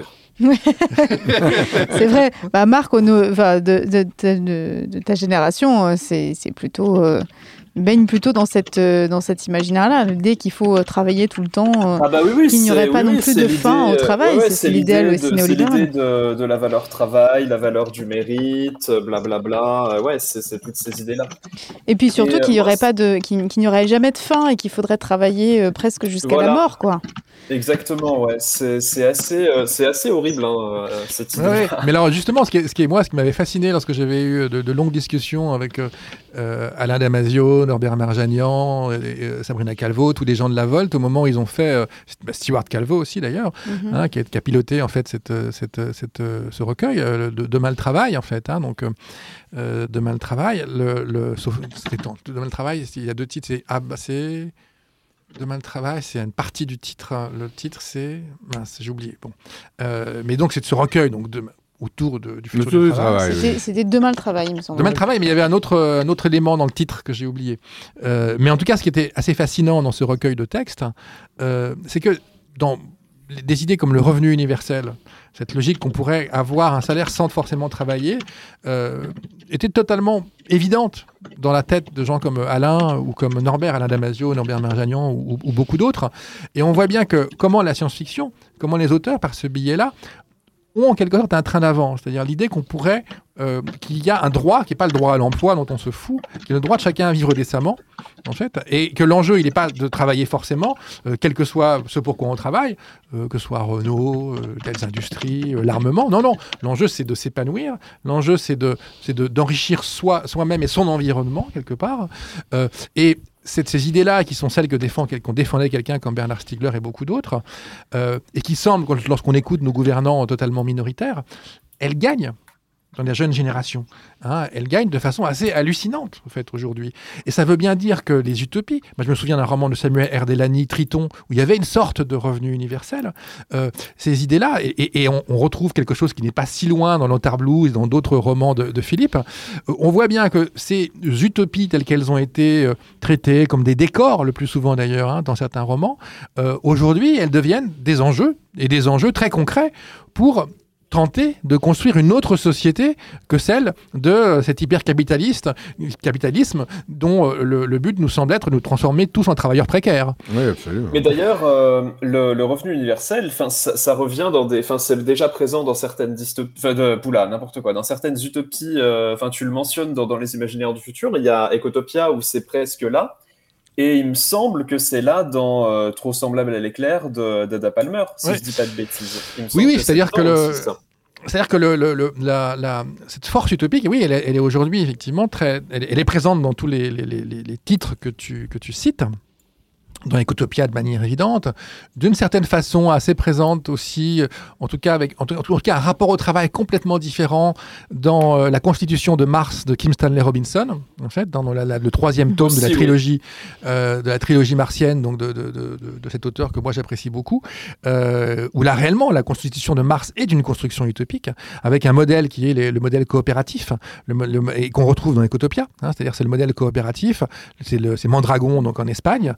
Euh, et ces auteurs, en fait, euh, bien souvent l'auteur, l'écrivain d'ailleurs de science-fiction ou pas, il repère des signes faibles et il les met en scène comme s'ils pouvaient devenir des signaux forts de la société. Euh, est-ce que tu fonctionnes comme ça, toi, par exemple, Philippe Oui, absolument. Mais si tu veux, dans, le paquebot immobile, je dépasse même la notion du revenu universel, puisque le, revenu universel est inutile, puisque les gens vivent simplement parce qu'ils ont un substrat technologique qui les aide tellement qu'ils n'ont pas besoin d'échanges économiques.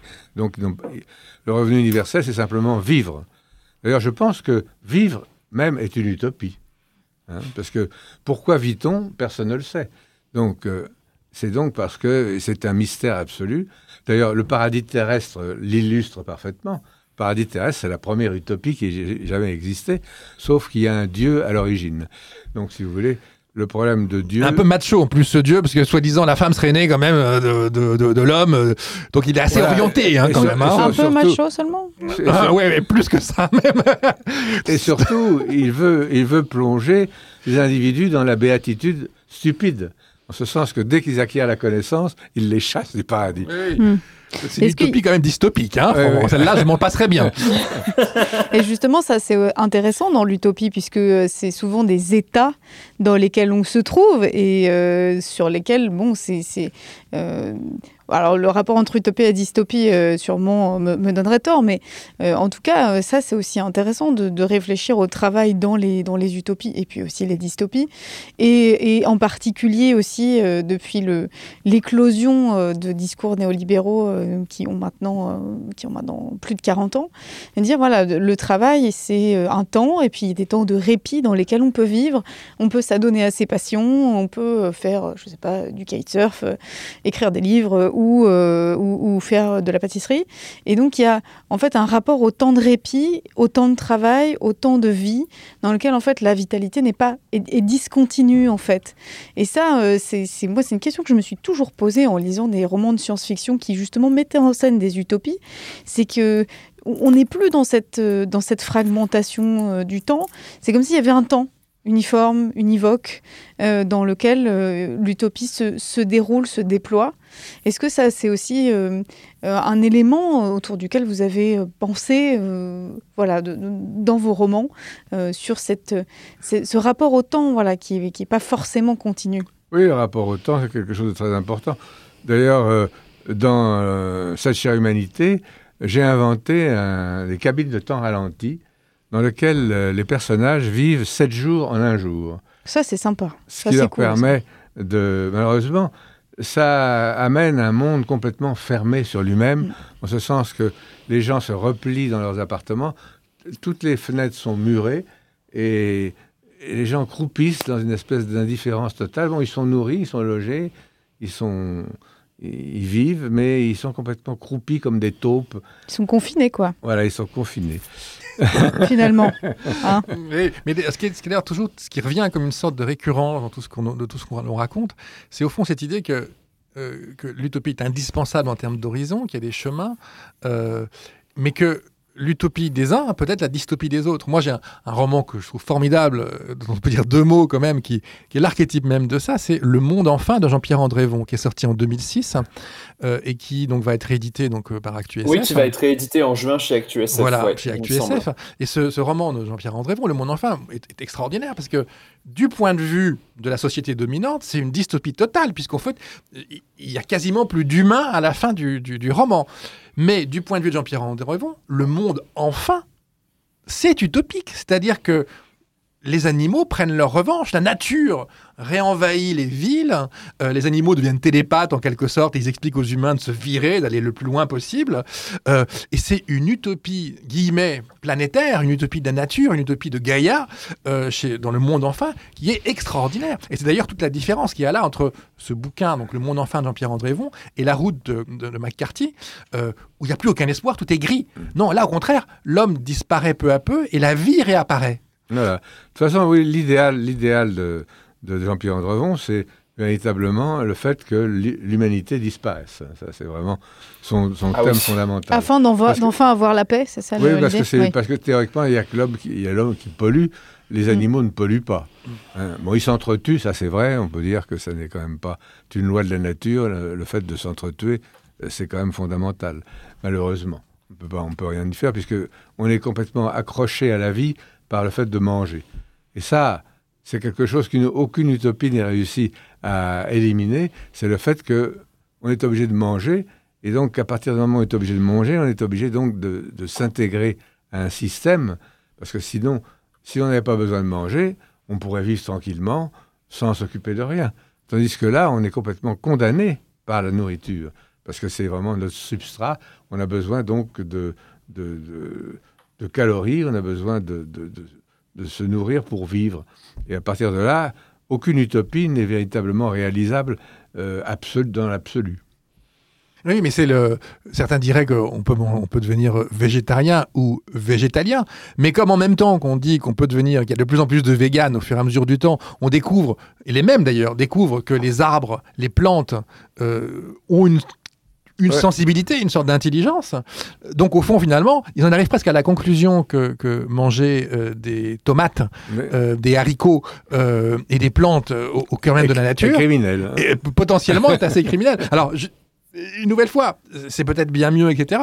Et, effectivement, on en arrive assez vite aux, aux utopies, au retour à des utopies très ancienne, amérindienne ou indienne, et d'un rapport, on va dire, à l'animal que l'on va tuer complètement différent. C'est-à-dire là où, au contraire, l'utopie peut retrouver une place euh, euh, avec cette nourriture, euh, c'est dans cette idée que potentiellement on pourrait réinventer euh, un rapport à notre nourriture beaucoup plus responsable, beaucoup plus direct euh, que euh, celui qu'on a aujourd'hui. un peu comme effectivement, bon, c'est un peu une ancienne, c'est un peu devenu un cliché, hein, cette logique des Indiens d'Amérique, de la société sans État de, Pierre Clastre. Mais il y a quand même quelque chose là-dedans de, de, de, l'ordre de la quête de l'utopie. Parce que c'est là où on se rend compte que l'utopie est une quête. Hein, C'est-à-dire c'est pas quelque chose de... C'est ça qui est essentiel. Sinon, l'utopie statique, c'est vraiment l'ennui absolu. Donc, parce que si les gens n'évoluent pas, de toute façon, on est obligé d'évoluer. Si on n'évolue pas, on meurt. C'est absolument une certitude d'ailleurs. Bon, c'est vrai qu'on peut dire que l'être humain n'a pas tellement évolué sur le plan fondamental, en tant qu'il est toujours aussi animal qu'il l'était à l'origine. Il continue à s'entretuer, il continue à, se prendre de l'argent, à, se, battre en permanence. Et ça, on peut dire que, bon, dans nos mondes euh, actuels euh, dits euh, civilisés, de haut niveau comme euh, l'Europe ou, les États-Unis. Et malheureusement, euh, ça ne change rien à l'affaire. Et justement, peut-être est-ce que dans les années, euh, j'allais dire dans les années 50, 60 et même jusque dans les, années 70, il y avait quand même l'illusion euh, politique, euh, en tout cas, qu'on allait arriver à un état d'abondance suffisant pour ne plus être prisonnier justement de, ce, de, cette, de, cette terrible, de cette terrible nécessité de devoir se nourrir, de produire. On est quand même encore dans l'imaginaire aussi de la guerre et dans lequel on a manqué beaucoup et que bah, finalement, mourir de faim, c'est pas si loin dans les, dans les souvenirs. Des parents, des grands-parents. et donc l'illusion qu'à un moment donné, on, va arriver aussi dans, une, dans un état de progrès qui va nous, nous libérer de ça, produire un, effet, un effet libératoire. Oui, c'est ce qu'il faudrait, mais malheureusement, pour l'instant, on ne voit pas tellement la solution. En dehors du fait que technologiquement, on pourrait améliorer l'être humain, euh, ça c'est encore une possibilité, ça c'est quelque chose qu'on abordera tout à l'heure. Oui, on en a parlé un petit peu en évoquant euh, le manifeste cyborg de Donna Haraway, d'ailleurs. Oui, oui, oui. Bah, après, alors justement, si, on essaye, de, puisqu'on on, arrive bientôt au bout, je ne sais pas s'il nous reste un quart d'heure ou pas donc de, discussion, mais en tout cas, le, euh, voilà, on en arrive à comment on peut comment, et, comment d'ailleurs la science-fiction peut aussi nous aider donc à, cette construction? Alors, il y a le manifeste effectivement cyborg d'Haraway, son manifeste aussi des espèces compagnes, qui est tout à fait intéressant par rapport à ça, puisqu'au fond, elle, essaie de construire une, sorte d'utopie de, anticapitaliste, euh, tissant des liens avec des agents, en fait, les agents de, Gaïa beaucoup plus forts. Euh, donc, cette logique du, comment? Alors, euh, il y a deux choses qui me viennent en tête. la première, effectivement, c'est euh, un texte qui est le deuxième texte de la collection Utopia de, euh, de la Volte, euh, qui est le texte de, de l'ICAM. Là où je trouve ce texte intéressant de l'ICAM, c'est que de cette autrice, c'est que elle met en scène d'abord une, en gros, la période d'effondrement avec d'ailleurs une intelligence artificielle qui était totalement destructrice. Euh, et elle crée une île. Donc on retrouve l'île du paquebot immobile, on retrouve l'île de Thomas Moore, une île utopique, où tous les gens qui, se retrouvent dans ce monde-là, c'est le monde de Wen, euh, foutent en l'air leurs étiquettes. Ils se disent, on reconstruit ensemble quelque chose, en faisant chacun, en étant, en étant responsable. Et là où je le trouve formidable, c'est qu'elle montre, elle, montre, elle met en scène un dispositif. Et dans ce dispositif, il y a une IA, en fait, une IA qui sert d'interlocutrice plus ou moins neutre, de, psychanalyste en quelque mmh. sorte. Euh, et elle met en scène tout ça. Et ce qui est primordial, c'est on oublie les étiquettes, on oublie les statuts, quelque part. Donc on oublie la notion même de travail en tant que travail rémunéré. Donc il y a plus de, toute cette logique en quelque sorte disparaît. Et on essaye vaille que vaille de construire avec des rituels, avec des, logiques de parole, de prise de parole des uns et des autres. Euh, et parfois c'est très compliqué. Il y a un jeune geek dans le dans, l'île de, résolution, hein, ce, roman donc de de. Il y a un geek qui n'y arrive pas voilà. oui, parce qu'elle explique, euh, oui, elle explique que c'est un ancien, euh, c'est le personnage qui est un ancien euh, troll intempestif d'Internet et qui a énormément de mal à se détacher en fait de son passé hyper conflictuel. C'est ça, c'est ce personnage. Oui, oui, tout à fait, c'est ça. Alors, tu, tu, voulais nous faire une petite lecture peut-être de, de, l'ICAM, je crois, en fait. Oui, oui, je vais lire un passage. C'est justement un passage où elle parle de l'impact de l'être humain sur la planète. J'avais à peine huit ans quand j'ai entendu le terme anthropocène pour la première fois. Il est venu plaquer un mot sur une sensation de malaise, une incompréhension qui m'avait accompagné jusque-là. La langue française se sert d'un même concept pour désigner l'espèce humaine et la planète qui l'abrite. Ce faisant, elle prétend que la Terre appartient aux hommes. Un mot à double sens à l'origine de bien des mots. Enfant, je ressentais déjà le besoin viscéral de différencier le monde des hommes du monde dans sa plus large et plus vaste acception besoin qui se manifestait par une peur, une angoisse hérissée de pointes qui me piquait régulièrement le ventre. À mes yeux, cette odieuse confusion entre l'homme et la planète avait quelque chose d'effrayant, elle sonnait atrocement faux. Oui, Philippe? Oui, c'est vrai. Non, mais ce qui est bizarre, c'est quand même vouloir réfléchir à l'utopie, ça demande quand même euh, une vision particulière du monde. En ce sens que j'ai en commun avec Jean-Pierre Andrevon justement le fait que j'ai vécu à une époque où on était 2 milliards 500 millions sur Terre. Et avec 2 milliards 500 millions sur Terre, on pouvait vraiment faire une planète exceptionnelle. Malheureusement, euh, le monde s'est multiplié grâce à la technologie euh, et grâce au progrès fantastique de la science. On peut dire que la pénicilline a multiplié par deux euh, le nombre d'habitants sur Terre. Je trouve que tout ce qu'on voit aujourd'hui, c'est quand même dramatique en ce sens que c'est cette pollution qui arrive, elle n'est pas due simplement au fait qu'il euh, y a un effet de serre, elle est faite au, au fait qu'il y ait une population tellement immense que la Terre ne peut pas le supporter. Et donc là, on est là dans une contradiction absolue. Et finalement, c'est extraordinaire parce que Andrevon et moi, on a toujours été très opposés. Lui était un écologiste pur et dur. Moi, j'étais pour le nucléaire. Hein. donc, euh, Nous étions oui, effectivement. C'est présent. Très oui, c'est présent dans. Oui. C'est présent dans le dormeur s'éveillera-il justement oui, parce que y a... enfin, la fin est très ouverte justement par rapport au nucléaire. Donc on est très opposés. Alors finalement, euh, il n'y a pas tellement longtemps, on, on, nous a réunis de façon à, à rendre une conversation explosive. De façon, puisque théoriquement, on était à l'un et chacun à un autre bout de, du raisonnement. Et finalement, on est arrivés tous les deux, et au bout d'un moment, on a dit non, non, il y a trop de monde sur Terre, c'est pour ça que tout est, tout est, tout est foutu, quoi. Tant qu'on restera. Parce que finalement, moi, personnellement, je peux mourir à l'instant, je m'en fous complètement. Je ne serais pas né, je m'en foutrais complètement. Donc, quel, quel, quel est le véritable problème de le fait de réduire la population sur Terre? Il n'y en a pas. Si, si on s'arrête de produire des enfants, on va revenir à un monde à peu près propre dans lequel on aura 2-3 euh, milliards d'habitants qui pourront, grâce à la technologie qui se développe de manière considérable, vivre une véritable utopie, pouvoir la créer. On ne peut pas la créer actuellement sur Terre, du fait qu'il y ait une population tellement immense et que chacun a des besoins naturels, c'est normal. Et donc ça, ça envahit comme une espèce de, fourmilière géante qui est en train de recouvrir la planète de, sa pollution. Et ça, c'est absolument dramatique pour moi. C'est ça la, réflexion fondamentale que j'ai, qui est d'ailleurs dans celle du paquebot immobile, dans lequel j'ai trouvé deux fins. C'est-à-dire que justement, il y a une fin qui est la fin logique de toute l'histoire du paquebot et de, l'utopie. Et il se trouve qu'il y a eu une guerre nucléaire gigantesque et que donc cette île utopique du paquebot a été épargné. Mais il y reste quand même quelques individus essaimés sur Terre malgré cette gigantesque guerre nucléaire qui a éclaté et qui va partir justement dans ce Pacifique Nord qui est le seul endroit qui n'a pas été exploré pour voir s'il reste encore des humains. Et donc, le, ce sont des humains vrais qui n'ont pas du tout vécu l'utopie, dont le capitaine de Tourville, qui va faire le tour du monde et qui va découvrir cette utopie. Et on va voir justement la différence qu'il peut y avoir entre ce, que peut être actuellement la, pensée d'un être humain après une guerre nucléaire gigantesque et cette espèce de, de monde étrange qui existe partout et qui s'est apaisé et où les gens ont retrouvé ce sens de l'utopie. Et là, c'est ça que j'ai voulu faire un parallèle assez important. Mais, il y a quand même une chose en, en réfléchissant. Il y, a un, il y a un tes romans, un tes romans qui est L'homme à rebours, euh, où tu mets en scène l'utopie de l'immortalité. Hein, il y a deux utopies qui se combattent l'une autre en quelque sorte. C'est l'utopie d'une sorte de, une sorte d'utopie religieuse, une sorte de mysticisme absolu en fait, où tous les êtres sont ensemble mais ils sont mortels.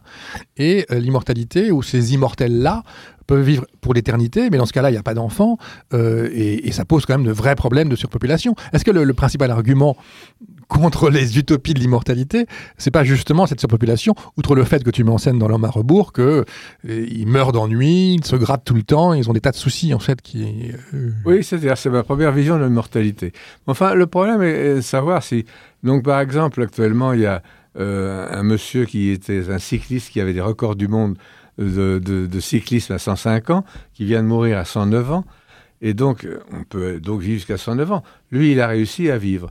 Mais j'ai complètement changé d'opinion au bout du temps en réfléchissant, parce que, évidemment, si on a l'entropie qui joue, et donc on, arrive à vivre à 120, 150 ans, même en se faisant un peu réactiver par des tas de procédés technologiques, finalement, on ne se renouvelle pas parce qu'on va rester toujours le même personnage. Mais si on a une immortalité qui vous laisse l'âge de 20 ans ou de 30 ans ou 40 ans, donc on va pouvoir toute sa vie changer complètement de personnalité. À partir de ce moment-là, le, problème, c'est qu'en vieillissant, moi je m'en rends bien compte, parce que j'ai 91 ans, donc je sais que ce que je peux faire, ce que je ne pouvais pas faire, ce que je pouvais faire autrefois que je ne peux pas faire avant. Le ralentissement de mon activité est considérable. Donc avant, je pouvais dans la journée euh, faire trois collages, euh, écrire deux nouvelles, euh, etc. Maintenant, euh, il me faut trois jours pour faire la même chose, et encore, je n'y arrive pas toujours. Donc effectivement, l'homme s'amoindrit au fur et à mesure qu'il vieillit. Mais si par exemple on arrive à restituer un être humain immortel qui reste vivant comme il aurait 20, 30 ans, il pourra se renouveler, c'est-à-dire changer complètement de personnalité euh, sur simple décision. Donc il ne s'ennuiera pas, il recommencera une autre vie. Donc l'immortalité demande un, une espèce d'échelle de, d'échelle de possibilités. Oui, mais le problème, est-ce que c'est pas que est-ce que c'est pas que justement l'immortalité d'un point de vue individuel, hein, qui ne se joue pas de façon collective dans une, dans une responsabilité de société, va forcément au mur et devient juste le, privilège d'une certaine élite Est-ce qu'on n'a pas un problème fondamental là, euh, qui est que l'immortalité égoïste est, l'horreur la plus, la plus insidieuse qu'on puisse imaginer? Non, si tout le monde l'est. Mais tout le monde l'est, ça veut dire qu'effectivement, il n'y aura plus d'enfants pour le coup, et que c'est un, autre type de société totalement utopique qui pourrait naître. Mais est-ce que l'homme peut accepter cela? Est-ce que son égoïsme fait qu'il peut accepter de ne pas se renouveler via euh, Est-ce qu'il n'y a pas quelque chose Est-ce qu'il a pas Est-ce que là cette clé là de la surpopulation Est-ce que c'est la seule? Non, il y en a mille autres peut-être potentiellement pour des pour des, pour des utopies. Oui, il y en a mille autres, ça c'est sûr. Hein, voilà, et, bah, c'est pour ça que j'essaye toujours de faire de nouvelles utopies. et c'est aussi la question de savoir si euh, on finirait pas aussi par s'ennuyer, parce que si on était immortel et qu'on se reproduisait pas, ça veut dire qu'on resterait toujours les mêmes, quoi, 1000, 2000, 3000, 1 million euh, de gens. Euh, au final, on n'aurait plus rien à se dire Non, pas du tout, si, on change complètement de personnalité. Le tout, c'est d'avoir le moyen mental de se dire, aujourd'hui, bon, je suis écrivain, euh, journaliste, photographe, etc. Et donc demain, j'ai envie d'être mineur ou j'ai envie d'être explorateur, j'ai envie d'être photographe d'animal. Donc on recommence un métier complètement différent. Et on a une. De toute façon, moi, l'idée du travail, c'est l'idée du loisir. Pour moi, le travail, ça veut être le loisir. Et le loisir, ça peut être n'importe quoi d'exploitable pour la société. Ce n'est pas nécessairement quelque chose qui est un dérivatif. Mm. Hein. Et donc, parmi ceux-là, il y a l'art, la littérature, tout, ce qui est absolument renié actuellement, qui est, on vit dans une société où l'art et la littérature, etc., sont, sont vraiment passés à l'art. C'est absolument dramatique. Je trouve que vraiment on vit dans un moment de très très pénible à, supporter, parce que finalement, euh, actuellement, on, ne s'intéresse plus du tout. Ce n'est plus un enjeu de société. Voilà. Marc, t'en penses quoi, toi? Euh, Ouais, bah, moi je, trouve que Philippe a raison. Enfin que oui oui l'art est plus du tout un enjeu. Enfin c'est à dire que c'est plus du tout euh, on s'en sert plus comme d'un moyen pour euh, penser la société. Dans, dans les cercles dominants en tout cas quoi. C'est plus du tout enfin ou alors c'est la grève de Weinrand tu vois qui sert de de modèle de société oui, romancière bien connue, source, source de pensée des libertariens américains. Voilà, c'est la source des libertariens américains, ouais, c'est ça. C'est mais c'est euh, ouais, c'est assez horrible en fait. Hein. Enfin, euh, c'est assez horrible, mais est-ce que c'est est-ce que ça n'a pas toujours été le cas? Est-ce qu'au fond finalement l'art n'a pas toujours été la dernière roue du carrosse et une série de minoritaires s'en emparant en quelque sorte pour transformer le monde et, se transformer eux-mêmes aussi par la même occasion? Non, il y a eu des quantités de sociétés dans la vie, dans, dans, l'histoire de l'humanité, où vraiment, euh, bah, ne serait-ce que le XVIIIe siècle avec toute l'histoire de d'Alembert, de, Diderot, etc., a complètement changé le monde. À ce moment-là, c'était très important. Voltaire était un homme connu dans le monde entier et avait une influence considérable. Mais c'était minoritaire. La majorité des serfs et des gens qui vivaient sur place étaient des esclaves qui ne connaissaient même pas le nom de Voltaire. Ah non, ça d'accord. Non, mais le problème, si vous voulez, c'est qu'il y a toujours une différence. Il y a toujours une différence fondamentale entre des gens qui, qui n'ont pas reçu l'éducation nécessaire à leur, à, leur, naissance et par la suite pour pouvoir développer une intelligence qui, qui, qui, leur, est, qui leur est donnée au départ. Donc si on si, si n'a pas le moyen de, de, prendre chaque individu au départ et de lui donner les moyens de s'exprimer à travers toute l'éducation qu'on a pu lui donner, on n'arrivera jamais à avoir une société vraiment bien équilibrée. Oui, mais de toute façon, le, je pense que le travail critique, hein, là, au fond, finalement, c'est ce qu'on dit tous, hein, euh, tout, hein, le travail critique est fondamental, et ce travail critique, il s'appuie à la fois sur la raison, sur, le, sur ce qu'on peut apprendre à l'école, etc., et sur les imaginaires. En revanche, qu'on a Hein, et les imaginaires sont essentiels pour nous sensibiliser et nous faire comprendre qu'un autre monde est possible, hein, qu'il y a d'autres possibilités, que ce qu'on prend comme établi à jamais quand on écoute la radio, euh, pas radio parleur, hein, je parle des radios dominantes. voilà, je parle des radios dominantes. on met France Info, on met, mm. on met Europe 1, on a le sentiment en fait que les notions, euh, comme tout à l'heure j'en parlais, de la croissance, l'emploi et beaucoup d'autres, sont des, sont des vérités éternelles, alors que ça n'existait pas il y a deux siècles. en fait, bon, alors que c'était des, des, des c'était des, mm. voire des utopies. Euh, euh, à, une certaine époque. Là, il y a un double enjeu, c'est qu'il faut à la fois faire en, faudrait faire en sorte effectivement que, que l'école euh, bah, fasse son, son travail pour, pour, en termes de, de, sens critique par rapport aux, jeunes, voilà, hein, l'éducation, tous sans exception, ils ont lieu partout. En fait, on sait qu'on est loin du compte et pas simplement de la compétition, euh, dont le travail de la raison, de l'entendement, hein, selon Kant, et puis en même temps les imaginaires, c'est-à-dire de se dire qu'il y a des imaginaires qui sont décervelants. Hein. Le storytelling est un imaginaire bien souvent décervelant. Il y a, il y a des logiques d'un certain type de fiction, mais il y a des fictions qui au contraire nous ouvrent l'esprit nous, nous permettent de construire d'autres manières de faire monde, de construire nos propres mondes. Et c'est ce que tu as toujours fait finalement, Philippe, au fond, finalement. Oui, mais d'ailleurs, il faut d'abord éduquer les parents. Le problème est très important parce que finalement, il y a une succession de parents qui démissionnèrent de plus en plus, qui n'arrivent plus à contrôler euh, euh, leurs enfants. Bon, il faut bien dire une chose qui est très bizarre, c'est que jusqu'au XVIIIe siècle, même au début, même moitié du XIXe, l'enfant, c'était rien. C'était quelque chose qu'on avait autour de soi. Euh, on ne les éduquait pas. Ils avaient des gouvernantes. Les parents n'avaient pratiquement pas de rapport avec leurs enfants, très peu. C'était vraiment des, des, petits chiens. Hein. Et évidemment, il y a une, grosse évolution, c'est que maintenant, il y a quand même une prise en conscience de l'enfant qui est considérable.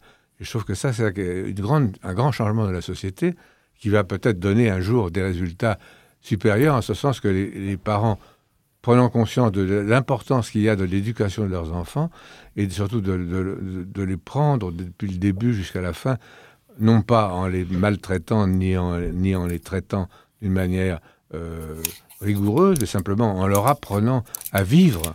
Apprendre à vivre, c'est quelque chose de très difficile, puisque même les, même les parents ne savent pas très bien comment ils peuvent vivre eux-mêmes.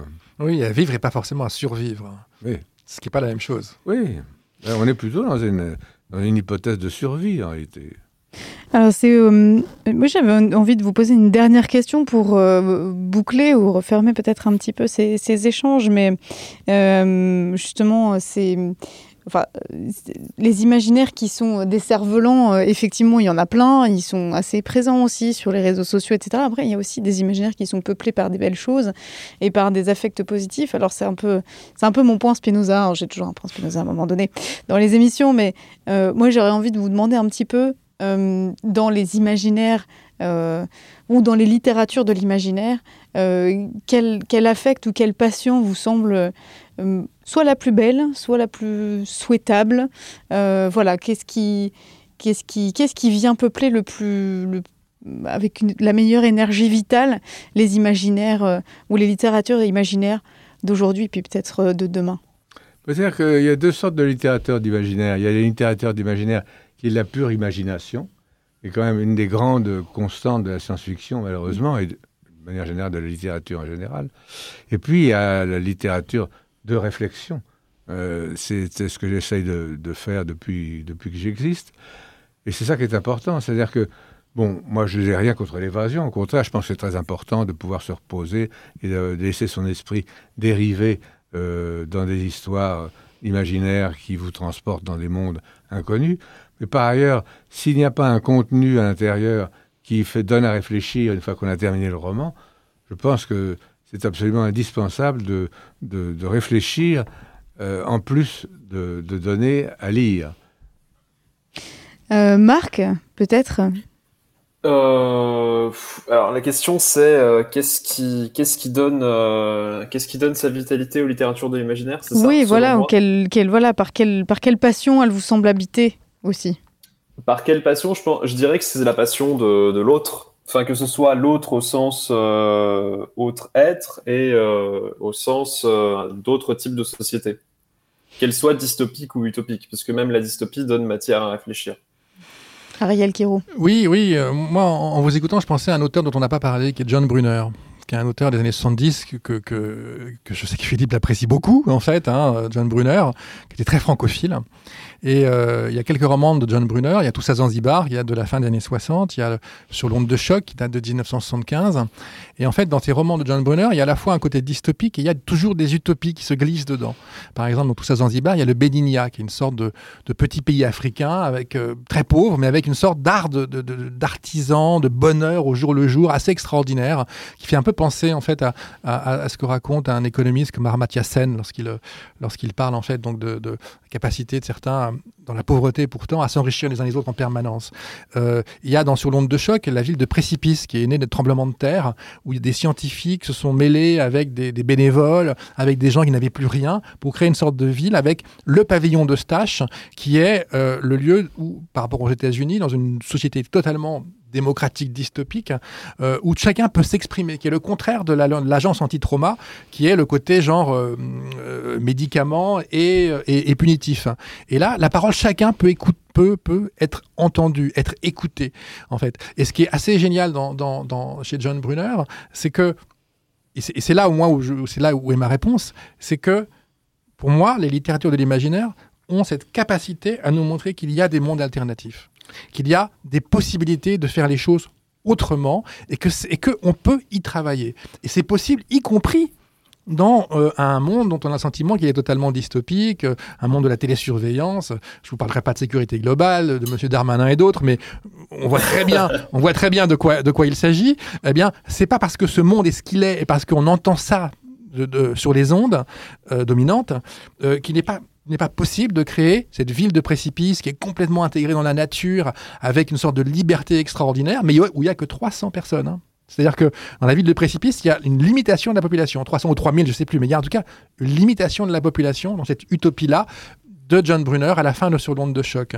Donc voilà, c'est monde alternatif. Et là, je crois qu'on pourrait donner des tas d'exemples. On a parlé de l'ICAM, on a parlé d'Ursula K. Le Guin, on pourrait parler d'Anna Damasio avec euh, tout ce qui met en scène dans Les Furtifs, on pourrait parler de, pas mal de nouvelles, de, Sauf qui peut de mal à santé, euh, la, recueil de la Volte, on pourrait parler de Catherine Dufour, euh, on pourrait parler de beaucoup, de Katie Stewart, de beaucoup d'auteurs, autrices françaises qui, au cœur même de la dystopie, trouvent de l'utopie, le construisent et nous montrent ainsi lorsqu'on entre dans ces univers, ben que oui, oui, tout n'est pas écrit et que nous avons la capacité, si on préserve la pluralité des voix dans les deux écritures du mot voix, avec un X et avec un E, que jamais on les ferme, on a la possibilité d'ouvrir les possibles plutôt que de les fermer.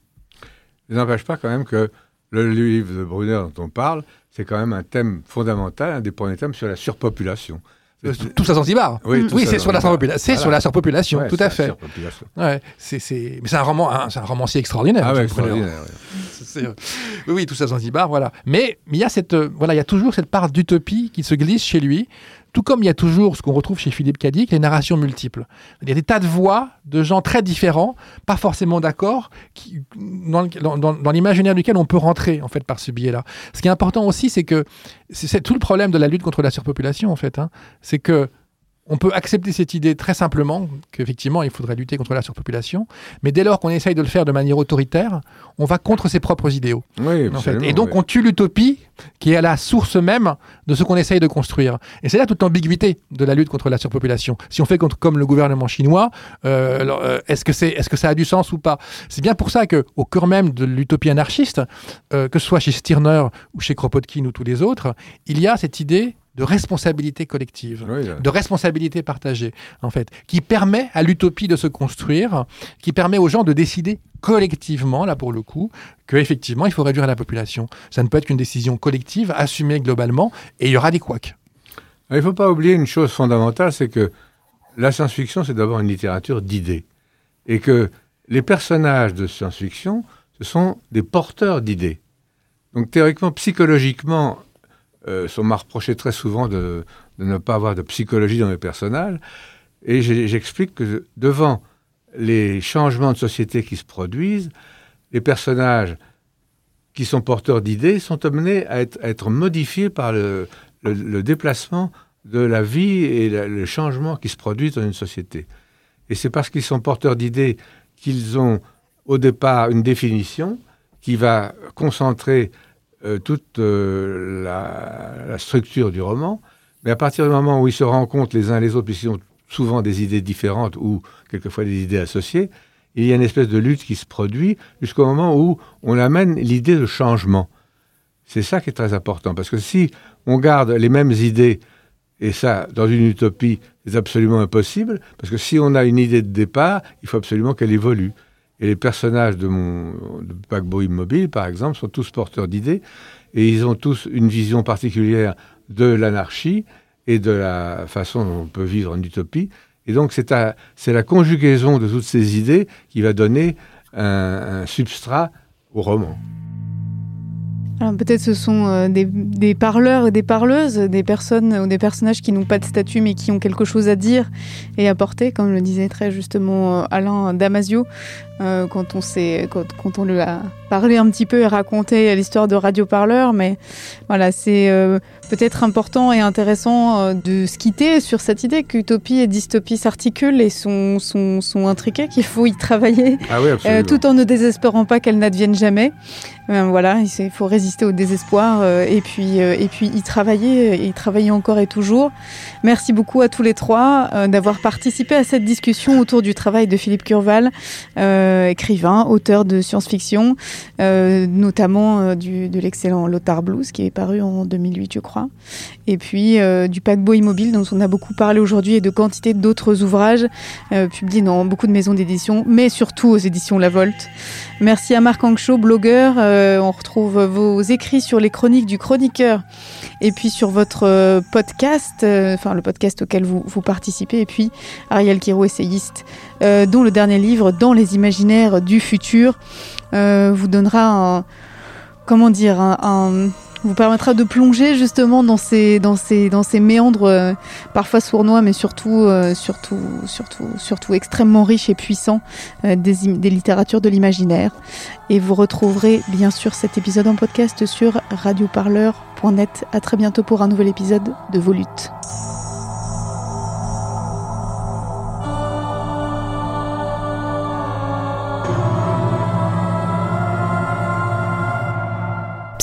volute. L'émission.